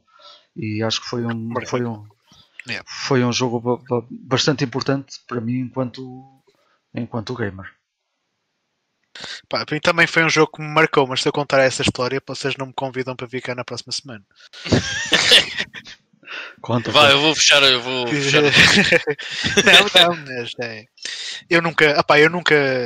Eu tenho que aprender a jogar RTS porque em tantos anos que jogo, por acaso foi género de videojogos que nunca me dispus a aprender. Uh, e a cena do StarCraft, eu lembro-me de ver a cutscene de abertura no templo dos jogos e ficar babado com aquilo. Que ele tinha uma cutscene mesmo em CGI, mesmo brutal. A cutscene de abertura do jogo. Brutal é assim de 98. Sim, claro. claro. Hoje em dia o gajo vai ver e é tipo. Podre. Yeah, yeah, yeah, yeah, yeah. E eu consegui arranjar o jogo, instalei, vi a cutscene espetacular. Depois comecei o jogo, é estratégia. Foda-se que merda. e basicamente é essa a minha experiência com StarCraft. Mas eu, eu prometo que vou, eu vou dar uma, eu vou dar uma, uma segunda chance a este jogo. Até porque comprei a Big Box há pouco tempo atrás e só comprei na coleção, então tenho mesmo que jogar. Eu sou daquelas pessoas que provavelmente não vou, não vou estar vivo até jogar tudo o que tenho, mas se comprei com a mentalidade de jogar, portanto vou, vou lhe dar uma segunda chance, de certeza. Pá, eu StarCraft, por acaso é engraçado, porque ainda hoje estava a comentar com, com a minha namorada que ela perguntou-me assim, mas eu, porque eu estava a dizer, ah, vou fazer o um podcast, blá, blá. ela tem o podcast sobre o quê? Ah, sobre a Blizzard. Uh, e tem lá um jogo, pronto, a gente já vai falar do Diablo. Né? Assim, mas o que, é que, o que, é esse jogo Diablo? Eu assim, pá, é um jogo, olha, é um jogo de vista isométrica. Porque, porque, eu acho que sendo RTS ou RPGs ou whatever, eu gosto imenso de jogos com a vista isométrica, mesmo jogos de ação, whatever, pá, vista isométrica para mim é bada louco. E uh, essa cena dos RTS, eu por acaso estava a pensar no outro dia, eu tive um Pentium 100 em 94 e já tinha uma Mega Drive e só tive a PS1 em 99. Ou seja, durante os, aquele meados dos anos 90, tipo 94 até 99, aquilo que eu jogava era DOS, Windows, jogos DOS e Windows, e havia montes de jogos de estratégia de RTS. E acho que é por isso que eu acabei por, por curtir bem, joguei, joguei imensos. Mas yeah, o StarCraft veio então nesta compilação que eu ainda há bocado mostrei. Veio o StarCraft e o StarCraft Brood War. Mas a cena engraçada é eu só passei o StarCraft e o StarCraft Brood War para aí em 2016. 2015, 2016. Eu nunca tinha jogado as campanhas do jogo, mas eu joguei. Provavelmente é o jogo que eu, uh, o segundo jogo que eu mais horas tenho um, ehm, de jogo a jogar, ok? É o StarCraft e o Counter-Strike. Quer seja o Counter-Strike 1.3, 1.5, 1.6 e depois o Go, Uh, e este aqui, StarCraft e StarCraft Brood War, foi o primeiro jogo que eu joguei competitivamente, ainda antes de Counter-Strike. Uh, e jogava em clãs e fazíamos clan wars e não sei o quê. Uh, pá, fazia ladder, estava nos tops da ladder e não sei o quê. Pá, era ganda viciado em StarCraft. E isto tudo começou com um amigo meu comprou StarCraft e disse assim: epá, bora jogar o StarCraft online. E eu tinha esta, esta cena, mas só tinha jogado o Diablo e o Warcraft 2, tipo, ainda nem sequer tinha experimentado o StarCraft, tipo, fuck it, estás a ver, não interessa, não é o Diablo. Uh, entretanto, fui, fui juntar-me ele online. E comecei a curtir bué, mas bué, bué, bué do jogo. Uh, e nunca tinha passado as campanhas até há relativamente pouco tempo em que fiz questão de passar o StarCraft 1 todo e o StarCraft 2 todo quando comprei o, a campanha dos Protoss, que agora até nem me lembro qual é que é o nome uh, do StarCraft 2. Um, Portanto, epá, e é espetacular, é incrível, mas a minha, a minha, o meu grande vício com o StarCraft foi mesmo o online, principalmente o 1x1 e 2x2 quando era Clan Wars. Uh, pá, foi a primeira cena competitiva que eu me lembro de jogar. Depois, passado ali um pouco tempo, aparece também o Counter-Strike na, na sua versão 1.3 na altura. Uh, pá, mas sim, o, o StarCraft é, provavelmente é o segundo jogo que eu tenho mais horas jogadas na vida e, e adoro adoro o jogo. Eu cheguei a ter na altura um site sobre StarCraft, ok? Cheguei a fazer um site Tinhas um fan site? Um fan site no tripod sobre StarCraft e com o, em que o objetivo era para o pessoal do meu clã, estás a ver? Uh, eu tirava screenshots às, às estratégias, tipo, imagina, de fecho de entrada de base e de tank drops e cenas desse género, e depois metia screenshots no, no site e explicava o que é que eu estava a fazer e não sei o quê, que era para o pessoal ir lá ver eh, as cenas. Pá, tu eras, jogo... ganda, eras ganda pro, meu. Era ganda viciado no StarCraft, meu. E pá, nunca, o StarCraft 2 nunca me puxou tanto como o primeiro. Uh, embora seja um jogo também belíssimo, mas este primeiro epá, foi, foi mesmo descomunal. Eu conhecia muito bem o jogo e os mapas todos e pá, yeah. foi, era bem da louco, era um grande jogo. Eu nunca joguei uh, os modos online. Uh, pá, se calhar porque não tinha o jogo original. O João Silva até está. o, João, o João Silva até está aqui a dizer era do Enderrar e já pagaste a licença porque o Enderrar era tão chato. alguém, alguém alguma vez na vida pagou a licença do Cer Enderrar? Certeza que não. Mas toda a gente clicou no, no, no cancel para não pagar a, a licença. De certeza. Ai, Bom, e depois então do StarCraft saiu o Diablo 2, que é outro jogo que eu que eu vou passar para o Ivan outra vez. que blasfémia, maluco. Outra. Já, já aceitei um desafio, não posso aceitar dois agora. Queres falar, Ivo? Queres falar primeiro do Diablo 2? Dá-lhe aí. Não, dá-lhe tu, porque eu não sou assim tão especialista como tu. A cena do Diablo 2 para mim é que fez mais e melhor do que o primeiro. Portanto, tinhas, tinhas mais, mais sítios para explorar, tinhas mais loots para classes. apanhar, mais classes, mais skills.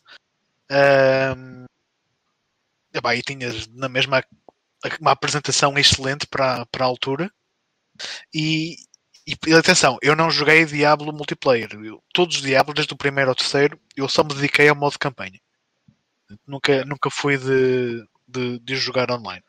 Mas deu para ver bem o salto, a evolução de um, de um jogo para outro. Yeah. E também, também foi um bom vício. E também joguei a expansão, que agora não me estou a lembrar do nome. A Lord of Destruction. Lord of Destruction, exato. Uh, eu Diablo 1 joguei pouco online. Um, quer dizer, ainda joguei uma beca. Experimentar e não sei o que, ainda joguei um bocado. Mas o 2 o dois joguei bastante mais online. Se bem que não é de todo um jogo que eu gosto muito online. Eu gosto muito do Diablo 2 na sua componente, tanto o 1 como o 2 na sua componente single player. E fazer aquilo sozinho. Andar lá no meio daquelas cenas bué obscuras, bué macabras, sozinho. Yeah, yeah, yeah. Yeah, man, é espetacular. Por acaso gosto. É, são jogos onde eu gosto muito mais da experiência single player, embora multiplayer também seja fixe, mesmo no Diablo 3. Foi um jogo que eu gostei muito do, do, do single player em si. Uh, mas é, então eu vou falar só aqui um bocadinho do Diablo 2. E eu compro o Diablo 2 nesta Battle Chest que já trazia o Lord of Destruction. Curiosamente, também trazia o primeiro Diablo, embora não apareça aqui, mas também traz o primeiro Diablo, e então foi a minha segunda cópia do Diablo 1. Um, que o CD era diferente, a capa era igual, mas o CD era diferente, curiosamente. Se calhar já tinha a expansão, não? Uh, não, não tinha o Hellfire, não. Eu o Hellfire nunca o joguei até muito mais tarde. O que é engraçado. Mas, já agora só a título de curiosidade, eu não sei de que ano é que é a Battle Chest do, esta Battle Chest do Diablo, mas eu diria que deve ser para aí 2001 or something like that. Mas as caixas são exatamente iguais, as you can see, mas a que vinha na Battle Chest antiga tem o CD assim, e depois na Battle Chest do Diablo vinha este CD. Ah, vem o CD original. É o original? Pronto, é. there you go. Uh, mas já, yeah, esta uh, Battle Chest foi então como eu joguei, ok? Aquele que é, para quem não sabe, é pá, o Ivo, não faças isso. Não faças isso. Agora eu gostava muito de ter isso. Eu quero ver agora. desculpa, desculpa. Só, só para tirar a time. yeah. yeah. é mais parecido, yeah. Um, mas pronto, com a aquisição desta Battle Chest, uh, foi como eu joguei, para aqueles que estão a assistir e não sabem, o meu jogo favorito sempre é o Diablo 2, ok? That's my favorite game of all time. I fucking love it. É perfeito. Para mim, é um jogo perfeito. Uh, e eu lembro-me de, a primeira vez que o joguei, esta Battle Chest vem com uma Strategy Guide da Brady Games, ok? Bastante completa, cheia de cenas. Uh, e eu joguei uh, com esta guia, com este guia ao lado. Uh, e deu muito jeito nas primeiras playthroughs que eu fiz do, do Diablo 2, para, principalmente em termos de skill trees, para saber o que é que podia evoluir no, nos personagens e por aí fora. Um, o Diablo 2, como o Ivo disse, é como o primeiro, é, é, um evoluir do primeiro e faz tudo, na minha opinião, também melhor do que o primeiro Diablo. Aquilo que eu gosto muito no Diablo 2 é o ambiente, é, são os cenários, uh, são os personagens. Pá, e é aquele loot, o combate. Pá, I don't know, man. É perfeito. Para mim, para mim é um jogo perfeito. Eu, aqui há, há uns tempos, um gajo às vezes tem que se decidir, já? Um gajo que é homem tem que se decidir, às vezes. Um gajo marcar aquele ponto de situação. E eu sempre andei naquela, qual é que é o meu jogo favorito sempre? O gajo tem um bocado de medo de dizer, é pá, porque depois vou deixar outros de fora. Pá, fuck it, meu, é o Diablo 2. Não é o Final Fantasy VII, é o Diablo 2. e é um jogo mesmo fabuloso. É um jogo fabuloso. E tanto a, o original como a expansão Lord of Destruction, que é uma coisa engraçada. Eh, eu nunca joguei o Diablo 2, o original, sempre joguei o Diablo 2 com o Lord of Destruction. E o Lord of Destruction traz imensas melhorias ao jogo original principalmente a resolução inacreditável de 800 por 600. Ah, pois é. SVGA? SVGA 800 por 600. Um, e eu, nice. aqui acho que foi o ano passado que o Mike aí do Game Chess estava a ouvir-nos, jogou o Diablo 2 é, a versão original saiu Lord of Destruction. E ele diz que quando jogou o Lord of Destruction, curtiu muito mais do jogo devido a todas as melhorias que a expansão mete no jogo original. Pois. O que nunca foi uma experiência minha, porque sempre joguei, então, lá está, com o Lord of Destruction. Então é... eu, eu, eu, também sempre joguei dessa versão, porque eu, quando peguei no jogo já foi para aí em 2004, por aí. Uhum. 2005 ou assim, portanto de certeza que já foi, já foi com, com essa versão melhorada. Já deve ter sido, já, já deve ter sido. Mas pronto, o Diablo 2 ainda hoje continua a ser o meu jogo favorito. Eu gosto mesmo muito dele. Um, e acho que é um jogo perfeito em termos do balanço entre uh, uma certa complexidade, ok? Nas skill trees, no que é que cada personagem consegue fazer, blá, blá, blá, no gameplay, no sistema de combate, mas também uma simplicidade que é aquilo que fez o Diablo 1 e o Diablo 2 distanciar-se um pouco de outros RPGs mais a sério, mais profundos, mais deep, claro, como o Baldur's Gate, Icewind Dale, Everwinter Nights. Sem dúvida. E para mim é tipo soft spot é o Diablo 2. É aquele onde para mim essa mistura é perfeita. Outro gajo que adora, que, que adora o Diablo 2 é o Miguel Coelho, que é uma pena ele também não estar aí. Pois é, o Miguel também adora. Yeah. Yeah. Eu até acho que é o, o jogo preferido dele também.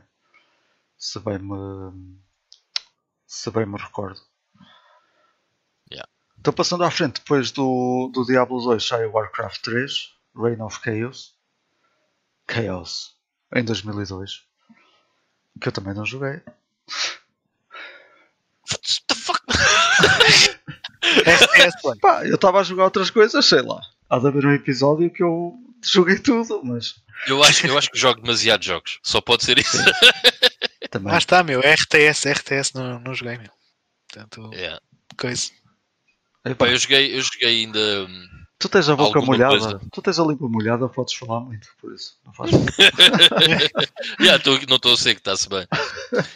não, mas o Warcraft 3 também curti bem. Uh, uh, pronto, o single player foi bem da fixe.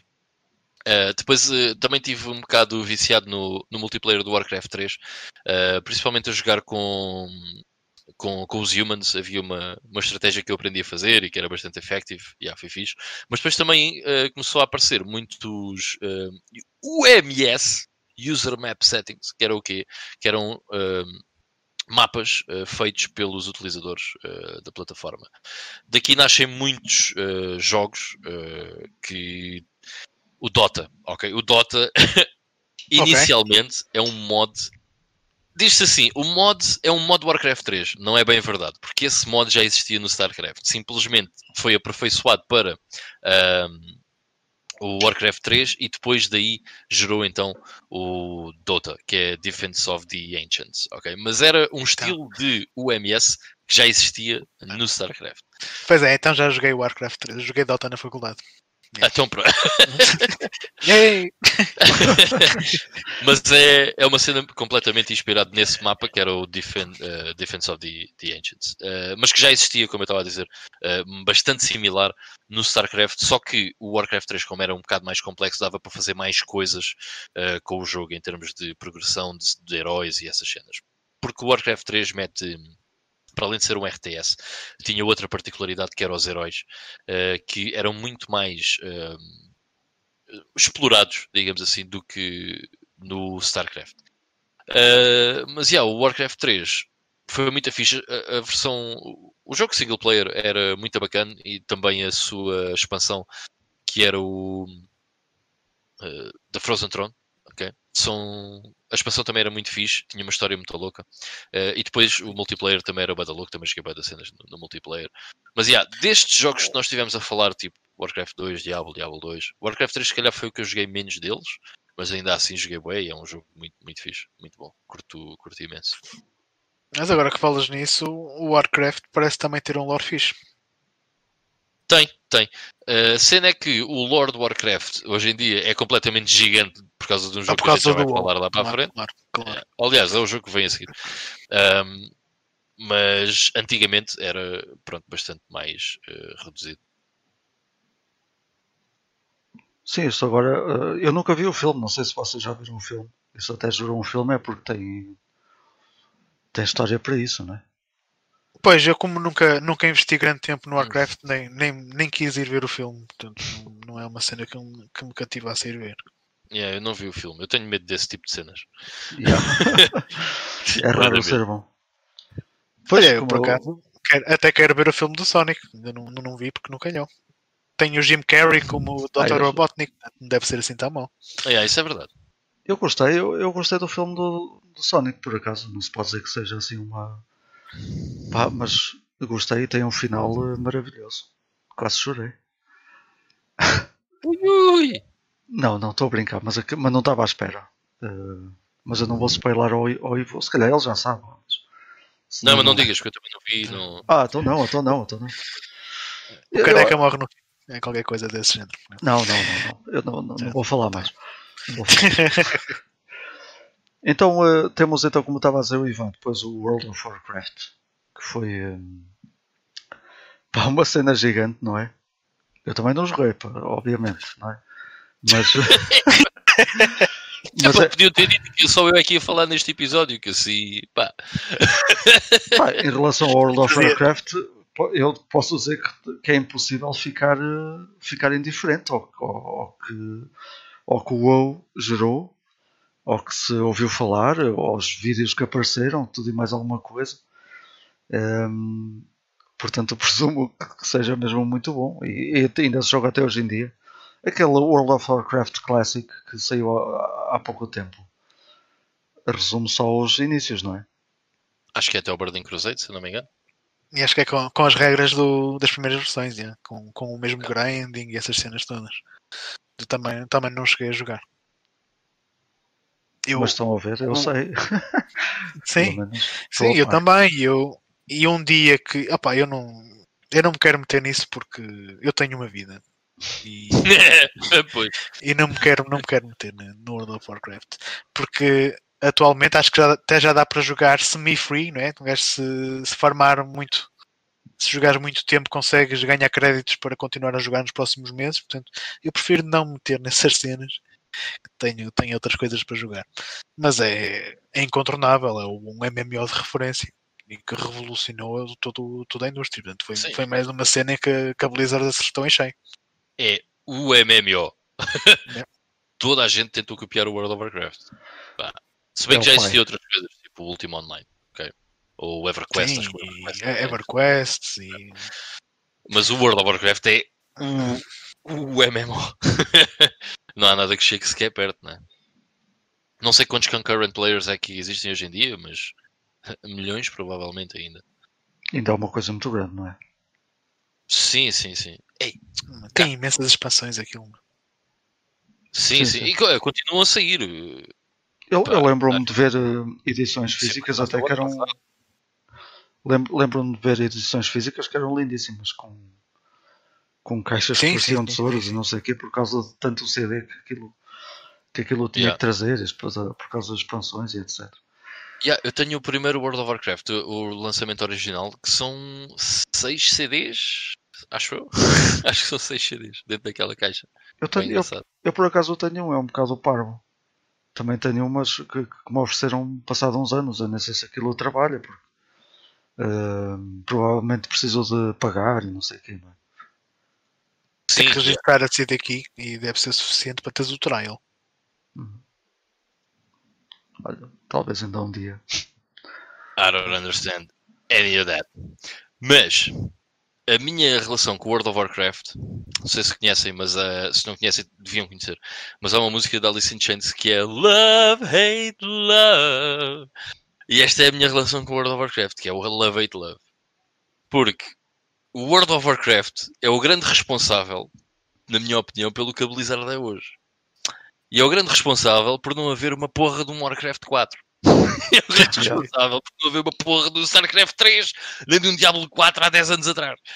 Um, porque este jogo eh, fez tanto dinheiro para a Blizzard, certo? Que a Blizzard começou a investigar outras cenas multiplayer, cenas. como hoje em dia yeah. tem o Hearts, uh? Heroes of the Storm, o Hearthstone. Hearthstone. É. Overwatch. Overwatch. Yeah, damn it. Um, fez com que eles abandonassem um bocado o estilo de jogo que eles faziam antigamente. Até mesmo o Diablo 3 é um jogo muito diferente do que era o Diablo 1 e 2, muito mais focado para, para o multiplayer. Um, pá, e eu joguei o World of Warcraft. I did durante cerca de um mês. Aliás, eu já joguei World of Warcraft várias vezes, ok? Do estilo, já vou instalar e vou jogar uma beca, já joguei também em servers privados. Bem, enfim, mas uh, houve uma vez que eu joguei mais a sério durante pá, um mês, um mês e tal. E, eu cheguei ao level cap com Blood Elf. Isto foi na altura do Lich King, se não me engano, do Rot of Lich King. Epá, e não acho piadinha nenhuma ao endgame daquilo, de batalhas nas arenas e mais, arma, mais armaduras, e agora vou fazer raids. Aquilo é ridículo, porque repara, vamos fazer raids para ter melhor equipamento para ir para as batalhas PVP. Ok? E depois tu voltas a fazer raids para ver se consegues melhor equipamento para ir para as batalhas PVP. É. não é para mim. Uma cena que eu adorei no World of Warcraft foi explorar o mundo e ir fazendo quests pelo mundo, porque tem cenários boedas giros, muito bonitos. Uh, muito diferentes uns dos outros, uh, áreas dos elfos e dos orcs e dos humanos, as cidades de Orgrimmar. Pá, uh, isso acho muito fixe, mas aquela cena online depois não. Mas era, era aí que eu ia perder tempo também, porque eu estou-me a cagar para o PVP. Pois, exato, epá, eu PVP estou-me a cagar. E PVP para mim, eu gosto no StarCraft, ok? E gosto em Counter-Strike, mas pá, neste tipo de cenas não é para mim. Mas tenho que admitir que é um jogo bastante bom. Agora, uh, não é um jogo para mim, eu não gosto muito de cenas multiplayer, e disse aqui que os dois jogos que eu mais joguei na vida foi o Counter-Strike e o StarCraft Online, mas é verdade, eu não sou muito da cena multiplayer, também me perdi bem no PUBG, mas não é uma cena que aconteça com regularidade para mim, e não é um jogo onde eu, nunca, não foi um jogo onde eu quis entrar, e nunca paguei uh, para jogar World of Warcraft, sempre foi trials ou cenas grátis, eventos, whatever, em que eu experimentei o jogo e nunca me conseguiram convencer a pagar mais um mês daquilo. Uh, mas sim, o meu weight um bocado pelo World of Warcraft é exatamente esse: é que o World of Warcraft fez com que infelizmente não tivéssemos um Warcraft 4, que era aquilo que eu gostava bastante de ver uh, depois do Warcraft 3. Mas enfim. Bom, temos e que Deixa-me só dizer isto: que é, o World of Warcraft é 2004, ok? E o yeah. jogo a seguir do Blizzard é o StarCraft 2, que é de 2010, meu. Porquê? Só, para a força. Que pá, ficou yeah. tudo do World of Warcraft, meu. Eu lembro-me de ter. Em 2010 saíram três expansões antes de sair o StarCraft 2. E continuam a sair, não é? Uhum. Eu lembro-me na, na, altura que posso estar enganado, mas acho que a malta estava à espera de outra coisa do StarCraft 2. Salvo erro um jogo mais focado no, no antigamente e que não foi bem assim. Eu também nunca joguei o StarCraft 2.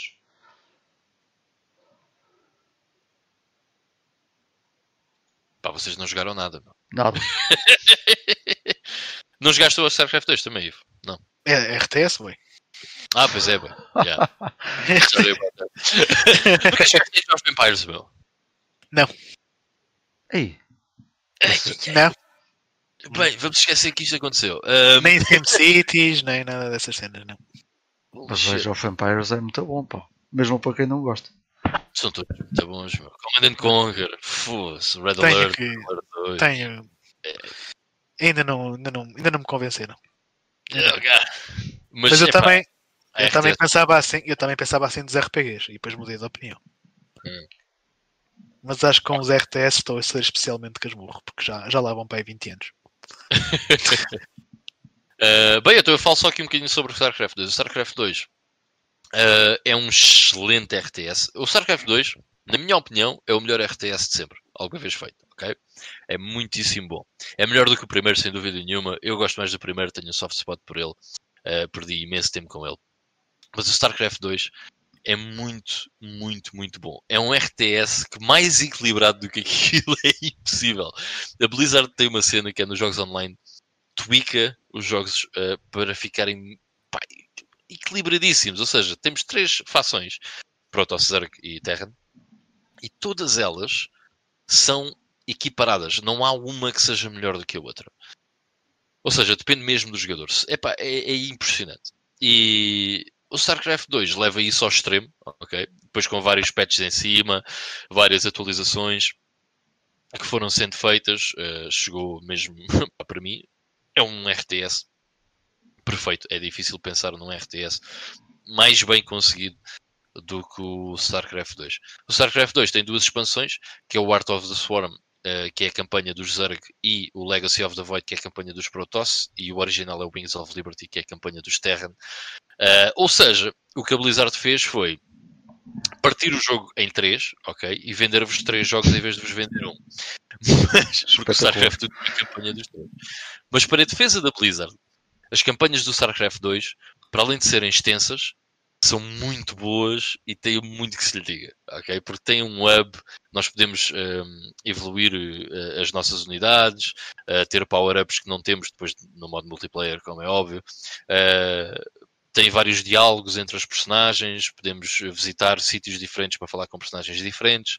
Portanto, são campanhas muito. Uh, para além de grandes, extensas, são campanhas que têm, têm, têm muito sumo, ok? Portanto, embora realmente seja um bocado partir o jogo em três, uh, na minha opinião, justifica-se. Okay? Há muita coisa uh, a acontecer naquelas campanhas. Portanto, eu até diria que está-se bem. Eu perdoo o Blizzard nesse aspecto já era um bocado greedy. A Blizzard aqui já estava greedy como caraças. Mas ainda assim aqui eu dou-lhes um pass, está-se bem. Se, sem problema. Mas, um, yeah, este StarCraft 2, uh, eh, embora eu goste mais do primeiro, reconheço que é um jogo bastante melhor. Foi um jogo que também joguei muito online, principalmente 1x1 e também 2x2. São os modos que eu acho mais piada. Um, e no, pá, no 1x1 cheguei a jogar muito com um amigo meu. Uh, e a cena é: eu não sei jogar StarCraft 2, eu sei jogar StarCraft 1. e quando ele começa a jogar StarCraft 2, um, eu só sabia jogar StarCraft 1. E então as, técnicas, as, as táticas que eu, que, eu, que eu usava, ok? Era StarCraft 1. Eu não sabia jogar StarCraft 2. Mas era suficiente para, para lhe dar grandes costas. Tipo, ele ganhava tipo um jogo em pai 20. Mas ele foi começando a perceber como é que se jogava StarCraft 2. E eu sempre na cena do StarCraft 1. E passado uns meses, era eu que só ganhava um jogo em 20. porque ele aprendeu realmente a jogar StarCraft 2. Uh, e foi muito fixe porque eu tive que dar aquele up uh, no, no meu jogo e aprender a jogar realmente StarCraft 2, uh, ah, como deve ser. Porque são jogos bastante diferentes, com técnicas, táticas bastante diferentes que podemos utilizar. mas, yeah, excelente jogo. But nice. Melhor RTS de sempre para mim. And that's it. Ok, quase me convenceste. Mas é um jogo que não precisamos jogar uh, online então. Não, não, não, não. não aliás, eh, para mim, a, a, a, campanha do, Star, do StarCraft 2, qualquer uma delas, das três campanhas, uh, são muito boas e são capazes de ser as melhores campanhas num RTS que, que tu podes ter. Porque têm muito mais do que só níveis em que tu constróis merdas e tens uns objetivos. Há muito mais do que isso na, nas campanhas, portanto, okay. até nesse aspecto é muito bom. Ok, ok. Tenho que pôr isso debaixo do olho então. Uh, depois uh, do, do StarCraft 2, então temos um, o Diablo 3, que vocês já foram dizendo umas coisitas aí pelo, pelo, ao, ao longo do programa. O Diablo 3 tem vindo sempre à baila, não sei se querem adicionar alguma informação. A cena, a cena do Diablo 3 para mim também foi, foi um jogo que gostei bastante, mas também não liguei nada, rigorosamente nada à parte multiplayer. Portanto, eh, o pessoal andou todo viciado nas seasons e não sei o quê, mas eu não. Eu joguei mesmo só o modo história. Uh, e o que é que eu ia dizer? Pá, uma das coisas que eu adorei no Diablo 3 é o som. Acho que o som está fantástico naquele jogo. E eu, eu joguei a campanha quase toda com as colunas normais, mas depois houve um dia que eu não podia fazer barulho e decidi meter fones. Oh my god! que diferença! Portanto, foi mesmo uma diferença brutal. Então tive que jogar a campanha outra vez. que fez, fez mesmo toda a diferença. Estava mesmo um som fantástico.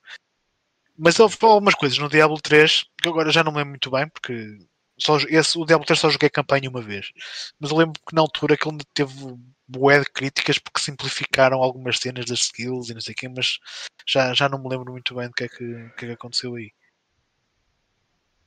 Pá, eu não sei. Uh... Eu não sei, não sei uh, ao certo qual é que foi a polémica. Lembro da polémica da Auction House ao início. Ah, yeah. e a cena do Always Online também. E do Always Online. Sim. Um gajo aprende a viver com isso. Sim. Estamos em 2020. É Sim, na, é altura, na altura também não, não achei muita piada, porque um gajo, se tivesse a internet e quisesse jogar mesmo que fosse offline, pronto, não, não podias. Mas hoje em uh, dia, raramente estás sem internet, não é? Sim, claro, claro. Uh, pá, eu, eu, a minha cena com o Diablo 3, vou buscar um bocadinho outra vez uh, o que disse do World of Warcraft. Há uma música do Alice in Chains que se chama Love Hate Love. e descreve a minha cena com o Diablo 3. Porque, é, é assim, como eu disse, o Diablo 2 é o meu jogo favorito de sempre, ok? E aquele, o ambiente do Diablo 2, quando eu vejo o Diablo 3, penso: o que é que aconteceu? Isto é Diablo para crianças? Foi o que aconteceu? Uh, porque é um shift uh, bastante grande daquilo que era o Diablo 2. E se vocês olharem para o, para o trailer do Diablo 4, que eu espero que venha a acontecer nos próximos 12 anos, parece-me time frame aceitável. Uh, se vocês olharem, vai puxar muito mais aquilo que era o estilo gráfico do Diablo 2 do que aquilo que é o estilo gráfico do Diablo 3. E eu lembro-me da controvérsia de, ainda antes do jogo sair, ser muito criticado devido ao estilo gráfico, que era muito mais cartoonish. Okay? E embora eu acho que a jogabilidade é uh, a jogabilidade em si, não o sistema de level up e skill trees, mas a jogabilidade em si é muito melhor do que a do Diablo 2, até porque se passaram 12 anos, ok? Sim, sim, sem dúvida. Entre um e outro. Uh, estamos em patamares completamente diferentes. Mas eu prefiro muito mais voltar a jogar o Diablo 2 do que jogar o Diablo 3. Mas pela atmosfera, não é? Pela atmosfera. Pá, é que não tem nada a ver. É, é, é quase como, por exemplo, o Diablo 2 é Dark Throne, estás a ver? E o Diablo 3 é para aí nem Cradlefield é, estás a ver? nem, nem, nem, isso. É para aí, sei lá, um Dimo Borgir, Cult Armageddon, podre. Pá, não é nada para mim. Mano. Achas que foram atrás de, de público ou, ou, tendências? Not sure. Não sei. Not sure. Uh, talvez quisessem tornar o jogo menos uh, ou mais apelativo graficamente, se calhar para uma demographic maior que eu compreendo. Ou não tão, não tão insultuoso. Exatamente. Mas isso, isso fazia parte de, de, fazia. do Diablo, estás a ver? Uh, e fico muito contente simplesmente por o Diablo 4 ser outra vez um shift nessa, nesse aspecto e voltar àquilo que o Diablo 2 era. E também dá para ver no trailer que as skill trees são como no Diablo 2. Portanto, estou mesmo expectante para o Diablo 4 a ver o que é que vem daí. Uh, mas é para o Diablo 3. Ah, sorry guys, eu acho que o jogo é muito bom, mas não é para mim. Eu, como fã do Diablo 2, não posso achar muita piada ao Diablo 3. eu, por acaso, que não estou. Pronto, como vocês sabem, não, não, não, nunca entrei propriamente no Diablo, mas é uma das coisas que eu ouço muito. Uh, normalmente é esse tipo de crítica e de, de quão longe está o Diablo 3 do, do, do seu antecessor. Isso basta até, até mesmo como estavas a dizer, vendo trailers e olhando para as imagens ou ver eh, artwork. Mas não é um mau jogo, atenção, está tá muito longe de ser um mau jogo. Não, não, é, continua é a ser um, um action RPG super fast paced e tem uma jogabilidade super viciante, cheio de loot. Uhum. Tens mais bichos coloridos para matar, já não são só os mobs normais, começas a ter os coloridos Champions e, e Legends lá pelo meio que te dão mais loot ainda. Tinhas uma cena de, de dungeons também meias random, que também te aparecia lá pelo meio dos mapas, também era fixe. Os, os Arc Alliance, isto é, isto é, só uma pergunta minha. Os Arc Alliance é mais parecido aos dois ou aos três? Os Arc Alliance que não tem nada a ver com isto, eu sei. Ah, o Baldur's Gate Dark Alliance. Exatamente. Ah, ok. Uh, se um 2 ou um Diablo 3. É mais parecido ao Diablo 2 ou ao Diablo 3? Ou nenhum, se calhar nem é parecido a nenhum. Já, yeah, não é bem a mesma cena. Eu diria eu que ainda não... é mais Diablo 3. Eu ainda não joguei os, os Dark Alliance também, mas estão, estão, estão na fila. Eu só, eu, só, eu só estou a perguntar porque joguei o primeiro e já tinha percebido que é muito distante da, da de toda a ambiência do, do Diablo 2. Daí eu fazer esta associação. É apenas uma pergunta. Mano, eu não sei, eu. Lá está. Porque uma coisa. É, o, o, esse Baldur's Gate, o Dark Alliance, é um action RPG, mas também foi muito feito para consolas. Uhum. Portanto, não tens aquela cena do rato e teclado. Aliás, foi feito para pois consolas. Dark Alliance não sei Sim, dizer. foi, foi. Portanto, não, não, não sei se será bem, bem, bem a mesma coisa. Ok. Tu não tens, não tens o, o, Diablo, o Diablo 3 não tem nenhum, nenhum serviço da Microsoft, que de lá, tipo o PlayStation Now e assim. Não, não, Não não. está incluído nada dessas cenas. Pá, mas eu tenho, eu tenho o Diablo 3. Por isso, por isso é que eu nem gosto de falar, porque ainda é maior vergonha. Eu tenho o Diablo 3. Mas não vais Eh, jogar o Diablo 3, joga, joga os outros. Sim, sim, mas acho que vou começar. Ta- Também é um bocadinho ali a, co- co- como diz o Ivo. Também não gosto de começar pelo fim. Eh, Yeah, eu tenho também- esse problema. acho que nunca peguei no, no 3 por não ter conhecido bem ou como deve ser o primeiro e o segundo. E acho que é um jogo que merece conhecer os inícios. Portanto, a ver se reparo isso o mais, o mais rápido possível. Ahm, bom, para não deixarmos aqui a hora esticar muito, depois de, do Diablo 3 temos aqui o Hearthstone. É assim, dizer, agora é aquela parte em que, bem merda, bam, bam, bam. Pois eu já, eu já ia levar tudo de seguida. Eu já, estava a levar tudo de seguida. O, o Hearthstone, o Heroes of the Storm e o Overwatch. Que, pá, acho eu que são jogos que foram um bocadinho à procura de, de, de audiência, coisas diferentes, de, de cenas muito, muito focadas eh, num certo, num certo público. E o Heart of Stone eu até, até eu experimentei, até joguei. Sim. Não, não muito, Desses- mas, mas joguei.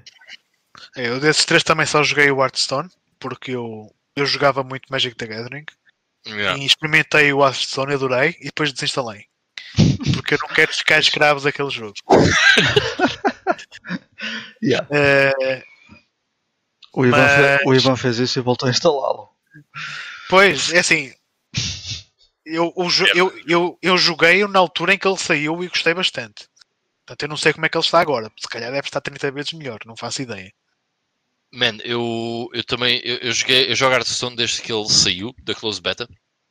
Ahm, ou seja, eu estou aqui a ver 2014 e eu penso, "Uf, já foram seis, já, seis anos. Já, é bastante provável. Ahm, epá, e quando o jogo sai para o público, eh, eu, eu, tal como tu, joguei muito Magic the Gathering. Eu curto, era um, eu curto muito. E curto muito de trading card games. Ahm, Pá, isto para mim foi, foi um grande vício, meu. Os primeiros dois anos do Hearthstone foram um vício tremendo. Depois desinstalei e de vez em quando vou lá. Eu até comentei isto aqui com vocês já. Sim, sim, sim, sim. ano passado, foi o outro. De vez em quando vou lá. E normalmente o que eu faço é eu entro, estás a ver? E chego lá, vejo um deck fixe para jogar, daqueles tipo que o pessoal já construiu e está no Hardpound, estás a ver? Chego lá, vejo um deck fixe que eu curto jogar, ok, vou jogar com este deck, chega a Legend, desliga e desinstala. Não, eu nunca. Epá, porque depois eu meto nos, nas arenas, nos Battlegrounds, Pois. e hum, é um jogo muito viciante. Eu, eu, eu, eu gosto imenso do jogo. Acho que está muito bem conseguido. Acho que eh, o modo como se joga Hearthstone eh, está perfeito para poder ser um jogo digital. Por exemplo, eh, existe o Magic the Gathering Arena para PC e tablets, provavelmente, essas merdas. Um, pronto, é Magic the Gathering, mas eh, aqui, né? É eletrónico. E não é a mesma coisa. Porque há, há muitas mecânicas do Magic the Gathering que só funcionam no tabletop game. Ok? Não sei hoje É em dia, mesmo, é mesmo. mas antigamente eh, era bastante assim. Principalmente estás face to face com o gajo e estás tipo. quê? Vai jogar o quê? A cena do bluff. Yeah, yeah, Leva yeah, já um lightning bolt parte a boca toda. É nulo. Eh, É nulo. Yeah, tipo, o quê? Vai jogar, vai jogar o quê? Counter Spell. Pá, há muita coisa no Magic the Gathering que não funciona eh, na cena digital, mas o Hearthstone, como foi construído para aquilo, funciona perfeitamente eh, neste formato. E pá, foi um grande vício meu durante vários anos. Eu perdi. Eu, eu, eu só não digo que o Hearthstone é, que é o meu segundo ou terceiro jogo que eu perdi mais tempo. Porquê? Porque não consigo contar, não há nenhum counter de quanto tempo é que eu perdi no Hearthstone. Mas eu presumo que demasiado, mas mesmo demasiado. Uma vez vi uma, um post que era: Queres saber quantas horas é que tens de Hearthstone? Fácil. Pensa que perdes mais ou menos, eh, o teu win rate é mais ou menos 50-50, ok? Porque me- imagina, mesmo que tu chegues a Legend ahm, com relativa facilidade, ou porque conheces bem o jogo, ou pá, porque tens as cartas necessárias, whatever, não interessa. Mas a tua win rate nunca vai ser 70%, ou nunca vai ser 80%. Há de andar sempre ali à volta dos 50%, 55%. Ok? Portanto, o que é que acontece? Uh, quer dizer, principalmente nos rankings mais altos, né? quando começas, por exemplo, quando eu agora reinstalei o Hearthstone, estava no ranking mais baixo de todos, não perdi jogos para tempo, mas isso é porque estás a passar aqueles rankings todos bem, bem fáceis. Mas, tendo em consideração os 50-55%, vais ver o número de vitórias que tu tens, multiplicas por 2 e depois fazes uma média de 7 minutos a cada jogo. Okay? Porque os jogos demoram 5 a 10 minutos, normalmente. Fazes uma média, se não jogares controle, se jogares muito controle, podes pôr para os 15, mas fazes aí uma média de 7 minutos, 8 minutos a cada jogo. Uh, e não me lembro quanto é que dava, mas dava demasiado. E eu fiquei com, com alguma vergonha uh, de apresentar esse número em público. Era muito tempo. Uh, mas eu gosto muito do Hearthstone. Uh, de, destes jogos todos que vêm a seguir ao, ao Diablo 3, como a Vitória disse, o Heroes of the Storm, o Overwatch, joguei todos. Mas o Hearthstone pá, é o único que me diz alguma coisa. Ok. Pois pá, eu, o resto eu... já não joguei também porque é tudo multiplayer e eu, eu tenho eu também não. para jogar. Eu também não, yeah. e pela mesma razão. Heroes of the Storm, Overwatch. Não joguei yeah. mesmo. Eu Overwatch experimentei, comprei quando o jogo baixou para 20 euros. Experimentei e disse: É ah, fixe, tenho outro jogo da Blizzard. Fine, prateleira, I don't care. Não é yeah. para mim. Olha, um jogo que eu, que eu joguei ainda antes de, de, de, iniciarmos este episódio, que eu até comentei com o Ivo, fui, fui experimentar outra vez porque eu acho bem engraçado estas coisas. Foi o StarCraft Ghost. Esse jogo hum. que. Esse ah, protótipo, é. aquele, aquilo tem dois níveis só, é uma build que, que encontraram uh, no ano passado e que eu descarreguei logo, meti na Xbox. Quando é de Xbox ainda pior, uh, curto bem essas cenas. É. E, epá, e acho que é um jogo que tinha, que tinha funcionado bem. Tenho imensa pena que não, que não tenham, que tenham uh, deitado aquilo ao lixo. E eu, pelo que estive a ler até só eh, em 2006 disseram que o jogo provavelmente nunca ia sair, mas só em 2014 é que deitaram mesmo aquilo abaixo e que aquilo nunca ia acontecer. Foi uma cena que teve muitos anos uh, uh, na, na, sim, na, na, na corda bamba. E basicamente eu não consigo experimentar tudo do que, do que, esta, do que esta build oferece, porque aquilo foi feito num dev kit e foi dampado de um dev kit. E os dev kits normalmente têm o dobro da memória RAM que tem uma Xbox normal. E eu não tenho uma Xbox com 128 MB de RAM, apesar de haver malta a modificá-las e, e até à venda. Às vezes aparecem uh, Xbox já modificadas com 128 MB de RAM, que até permite jogar uh, outro tipo de, de, de, de emulação na própria máquina, o que é interessante. E eu basicamente consigo jogar o segundo nível, o primeiro nível nem me entra, e o segundo nível consigo jogar uh, alguns 10, 15 minutos e depois bloqueia completamente a máquina. E a única coisa que eu posso fazer é carregar no botão do power e mandar aquilo abaixo.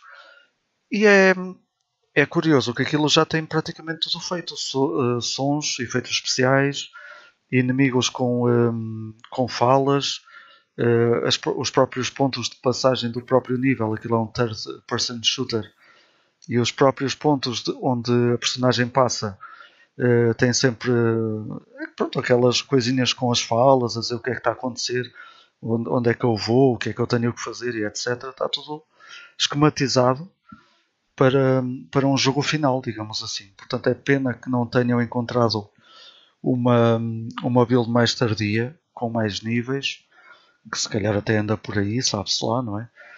Uh, porque para estes dois níveis estarem tão completos, há de haver alguma coisa de, de, de outros mais, mais para a frente, o que é uma pena. Uh, Realmente é uma pena. Provavelmente teria sido um StarCraft que eu, que eu teria jogado. Sim, eu, pá, perfeitamente. Aquilo tem mecânicas tipo. Pá, não era um StarCraft. Era um jogo third person shooter baseado no baseado. sim, sim. É, é, muito, é muito distante, mas está mas está porreiro, pá, não é, não é. Lá está, não é nenhuma inovação, não, vai, não ia trazer nada novo ao género, acho eu. Mas tinha ali umas mecânicas engraçadas que, que até se podiam aplicar bem. Os gráficos porreiros, não, se nunca viram, há no YouTube até porções do jogo que eu não consigo jogar, mas que quem tem Xbox uh, modificadas ou dev kits consegue e que fez gravações para, para colocar no, no, no YouTube. E que acho que acho que até ia ser um jogo bem porreiro. E pronto, uh, depois disto tem, há várias coisas que vêm aí. Uh, uma cena que eu não conhecia que é o Diablo Immortal, que vai sair uh, para Android e não para, para, para iOS. Não, Diablo Immortal, Immortal não. Ai, então tu nunca viste aquela espiga de, na BlizzCon de há dois anos atrás, ou o que é que foi? Não, não. Em que espigaram bué com os gajos da Blizzard, nunca viste isso? Nunca vi, Man, nunca vi. O Diablo Immortal é um jogo mobile, estás a ver? E aparentemente é um jogo mobile uh, baseado noutro jogo mobile de uma empresa qualquer chinesa e a empresa chinesa está a meter um time por cima daquilo que é do Diablo. Pronto, e chama-se Diablo Immortal. E então há um gajo, isto na BlizzCon, ok? Eles anunciam o Diablo Immortal e o pessoal fica todo tipo, what the fuck, meu? Quem, quer esta merda? Queria o Diablo 4, estou a anunciar jogo mobile, para dar podre. Who cares? Há um gajo que vai lá à frente e diz assim: Uh, eles estavam a fazer perguntas, podiam fazer perguntas aos developers, estás a ver? E há um gajo que chega lá e diz assim: Is this a late um, 1st of April Fool's joke? depois aquilo, uh, pá, há ali uma, um bate-boca, né? Uh, e há uma, os gajos começam a ser vaiados e o gajo que é o developer, um dos gajos principais da Blizzard, whatever, diz: Don't you have phones? Isso é hilariante. Foi a BlizzCon de 2018 ou something like that, 2019, já não me lembro bem. Mas foi, ver, foi, ver. Epá, foi mesmo rir, porque toda a gente gozou com aquilo, estás a ver? Diablo Immortal, no one cared. Aliás, veio um. É bem engraçado que vem um, um gajo uh, assim tipo Shinoka, estás a ver? E o gajo vem apresentar a cena do Diablo Immortal e o gajo todo convicto que ia ser uma cena fixe. E o gajo começa a apresentar aquilo. De repente, quando o pessoal se apercebe que é um jogo mobile, yeah. o gajo nem sabia onde é que sabia de meter. Foi muito mal a recepção. Mesmo muito mal. Ainda por cima, estou a anunciar aquilo na BlizzCon que está só cheio de fãs de, de Diablo e de StarCraft e Warcraft. Pois, e de repente eles veem aquilo e pensam: What? Pá, vai ver, é hilariante. Vou, vou ver. assim que acabarmos, vou, vou já ver. É muito um... fixe. E tanto que no ano a seguir uh, eles anunciam o Diablo 4 do estilo pronto, tenham calma, yeah. está tudo bem, a gente está a fazer o Diablo 4 e nem sequer mencionaram o Diablo Immortal. Parece que foi de propósito mesmo. Yeah. Pronto, além, além desse Diablo 4, também já se foi falando aqui, uh, há também o Overwatch 2. Não sei o quê. Nem eu. há também. Ah, também, mas já saiu ou está nos planos? Uh, não, não está no. Uh, TBA. TBA. É. To be announced. Ok, então. Portanto. Deixa-me só responder aqui ao João Silva, que ele estava a perguntar se não daria para experimentar numa 360 em relação ao StarCraft Ghost. Uh, pá, eu, não, não. Não porque, por exemplo, para dar aqui uma explicação assim rápida, uh, quando se passa um jogo para, para o disco da, da Xbox, por exemplo, aquilo fica, fica automaticamente associado a um, a um jogo, tem uma certa maneira de, de, de se correr. A própria Xbox reconhece que aquilo é um jogo e tal, e não é preciso andar ali com truques. E a maneira como, como conseguiram encontrar uh, conseguiram encontrar este dump da, da, da Xbox original é preciso ir com o gestor de ficheiros, como, como, como num computador, ir atrás de um, de um ficheiro específico para, para rodar o jogo. Aquilo nem está formatado para ser, um, para ser executado fora de um dev kit, digamos assim. Por isso, ou daí é eu ter tantos problemas a, a rodar o jogo. Eu consigo, consigo rodar o jogo, mas só consigo entrar no segundo nível e jogar uma porção do, do, do segundo nível, porque aquilo nem está formatado sequer para, para ser reconhecido como um jogo, digamos assim. Aquilo deve estar a ir a buscar coisas, mas depois chega ali a um ponto que não que aquilo já nem sabe onde é que estão os, os itens e etc. E, e acaba por me bloquear tudo. Eu acho que nunca foi. Uh, provavelmente daria para rodar numa 360 se tivesse com outro tipo de, de formatação. Uh, pronto, é, é, isto. Eu não sei se Não, não, temos aqui nada mais da, da, da, Blizzard uh, anunciado ou, ou para sair, etc. Há ah, essa BlizzCon também que acontece todos os anos que o Ivan estava aqui a falar, que eu sinceramente não acompanho muito. Eu presumo que quem seja realmente fã da Blizzard esteja Opa, sempre. A cena é que eu também não acompanho muito. Eu, normalmente, quando acontece a BlizzCon, só vou ver se existe alguma notícia de um diabo. a cena é que, uh, por causa disso, eu apanhei a cena do Diablo Immortal quando aconteceu. Epá, e aquilo é hilariante, tens que ver, é muito bom. Vou ver, vou já ver, vou já ver. Immortal na net de, dos momentos do Diablo Immortal durante a BlizzCon. Pá, é, é hilariante, é muito bom. Eu por acaso faço isso em relação ao, ao QuakeCon. Também se chama QuakeCon. Né? Vou sempre pensar alguma eu, coisa nova, mas não, não acompanho. QuakeCon eu curto bem de. Uh, o John Carmack vai sempre falar à, à QuakeCon. Um, eu gosto Continua sempre a ir? Continua. Pelo menos 2019, o que é que foi? Ele esteve lá a falar do, por causa da tecnologia VR. Uh, mas pronto, eu gosto muito de ver os discursos do John Carmack uh, na QuakeCon, principalmente porque eu não percebo nada do que é que ele está a falar. Okay? está a falar de das boas técnicas de desenvolvimento de jogos, mas eu consigo entender o entusiasmo dele uh, a falar sobre aquilo e isso é bué cativante. É bué da fixe. Yeah. Bom, John sei... Carmack. Sim. É... Fanboy. John Carmack. Temos que ser fanboys da, das lendas do que puseram cá. Bom, não sei se querem adicionar mais alguma coisa sobre a Blizzard ou sobre tudo o que uma coisa, desculpem lá, mas é, é, muito rápido, que é, eu acabei de me aperceber que o primeiro jogo da Blizzard que eu joguei não foi o Warcraft 2, foi na verdade, um port que eles fizeram para o Windows do Battle Chest. eu não sabia que isto tinha sido portado pela Blizzard, mas é um dos jogos que eu tinha no meu 386 quando era mesmo bué da puto, era o Battle Chess. Portanto, foi certamente a primeira coisa que eu joguei com mãos da Blizzard, foi, foi isso.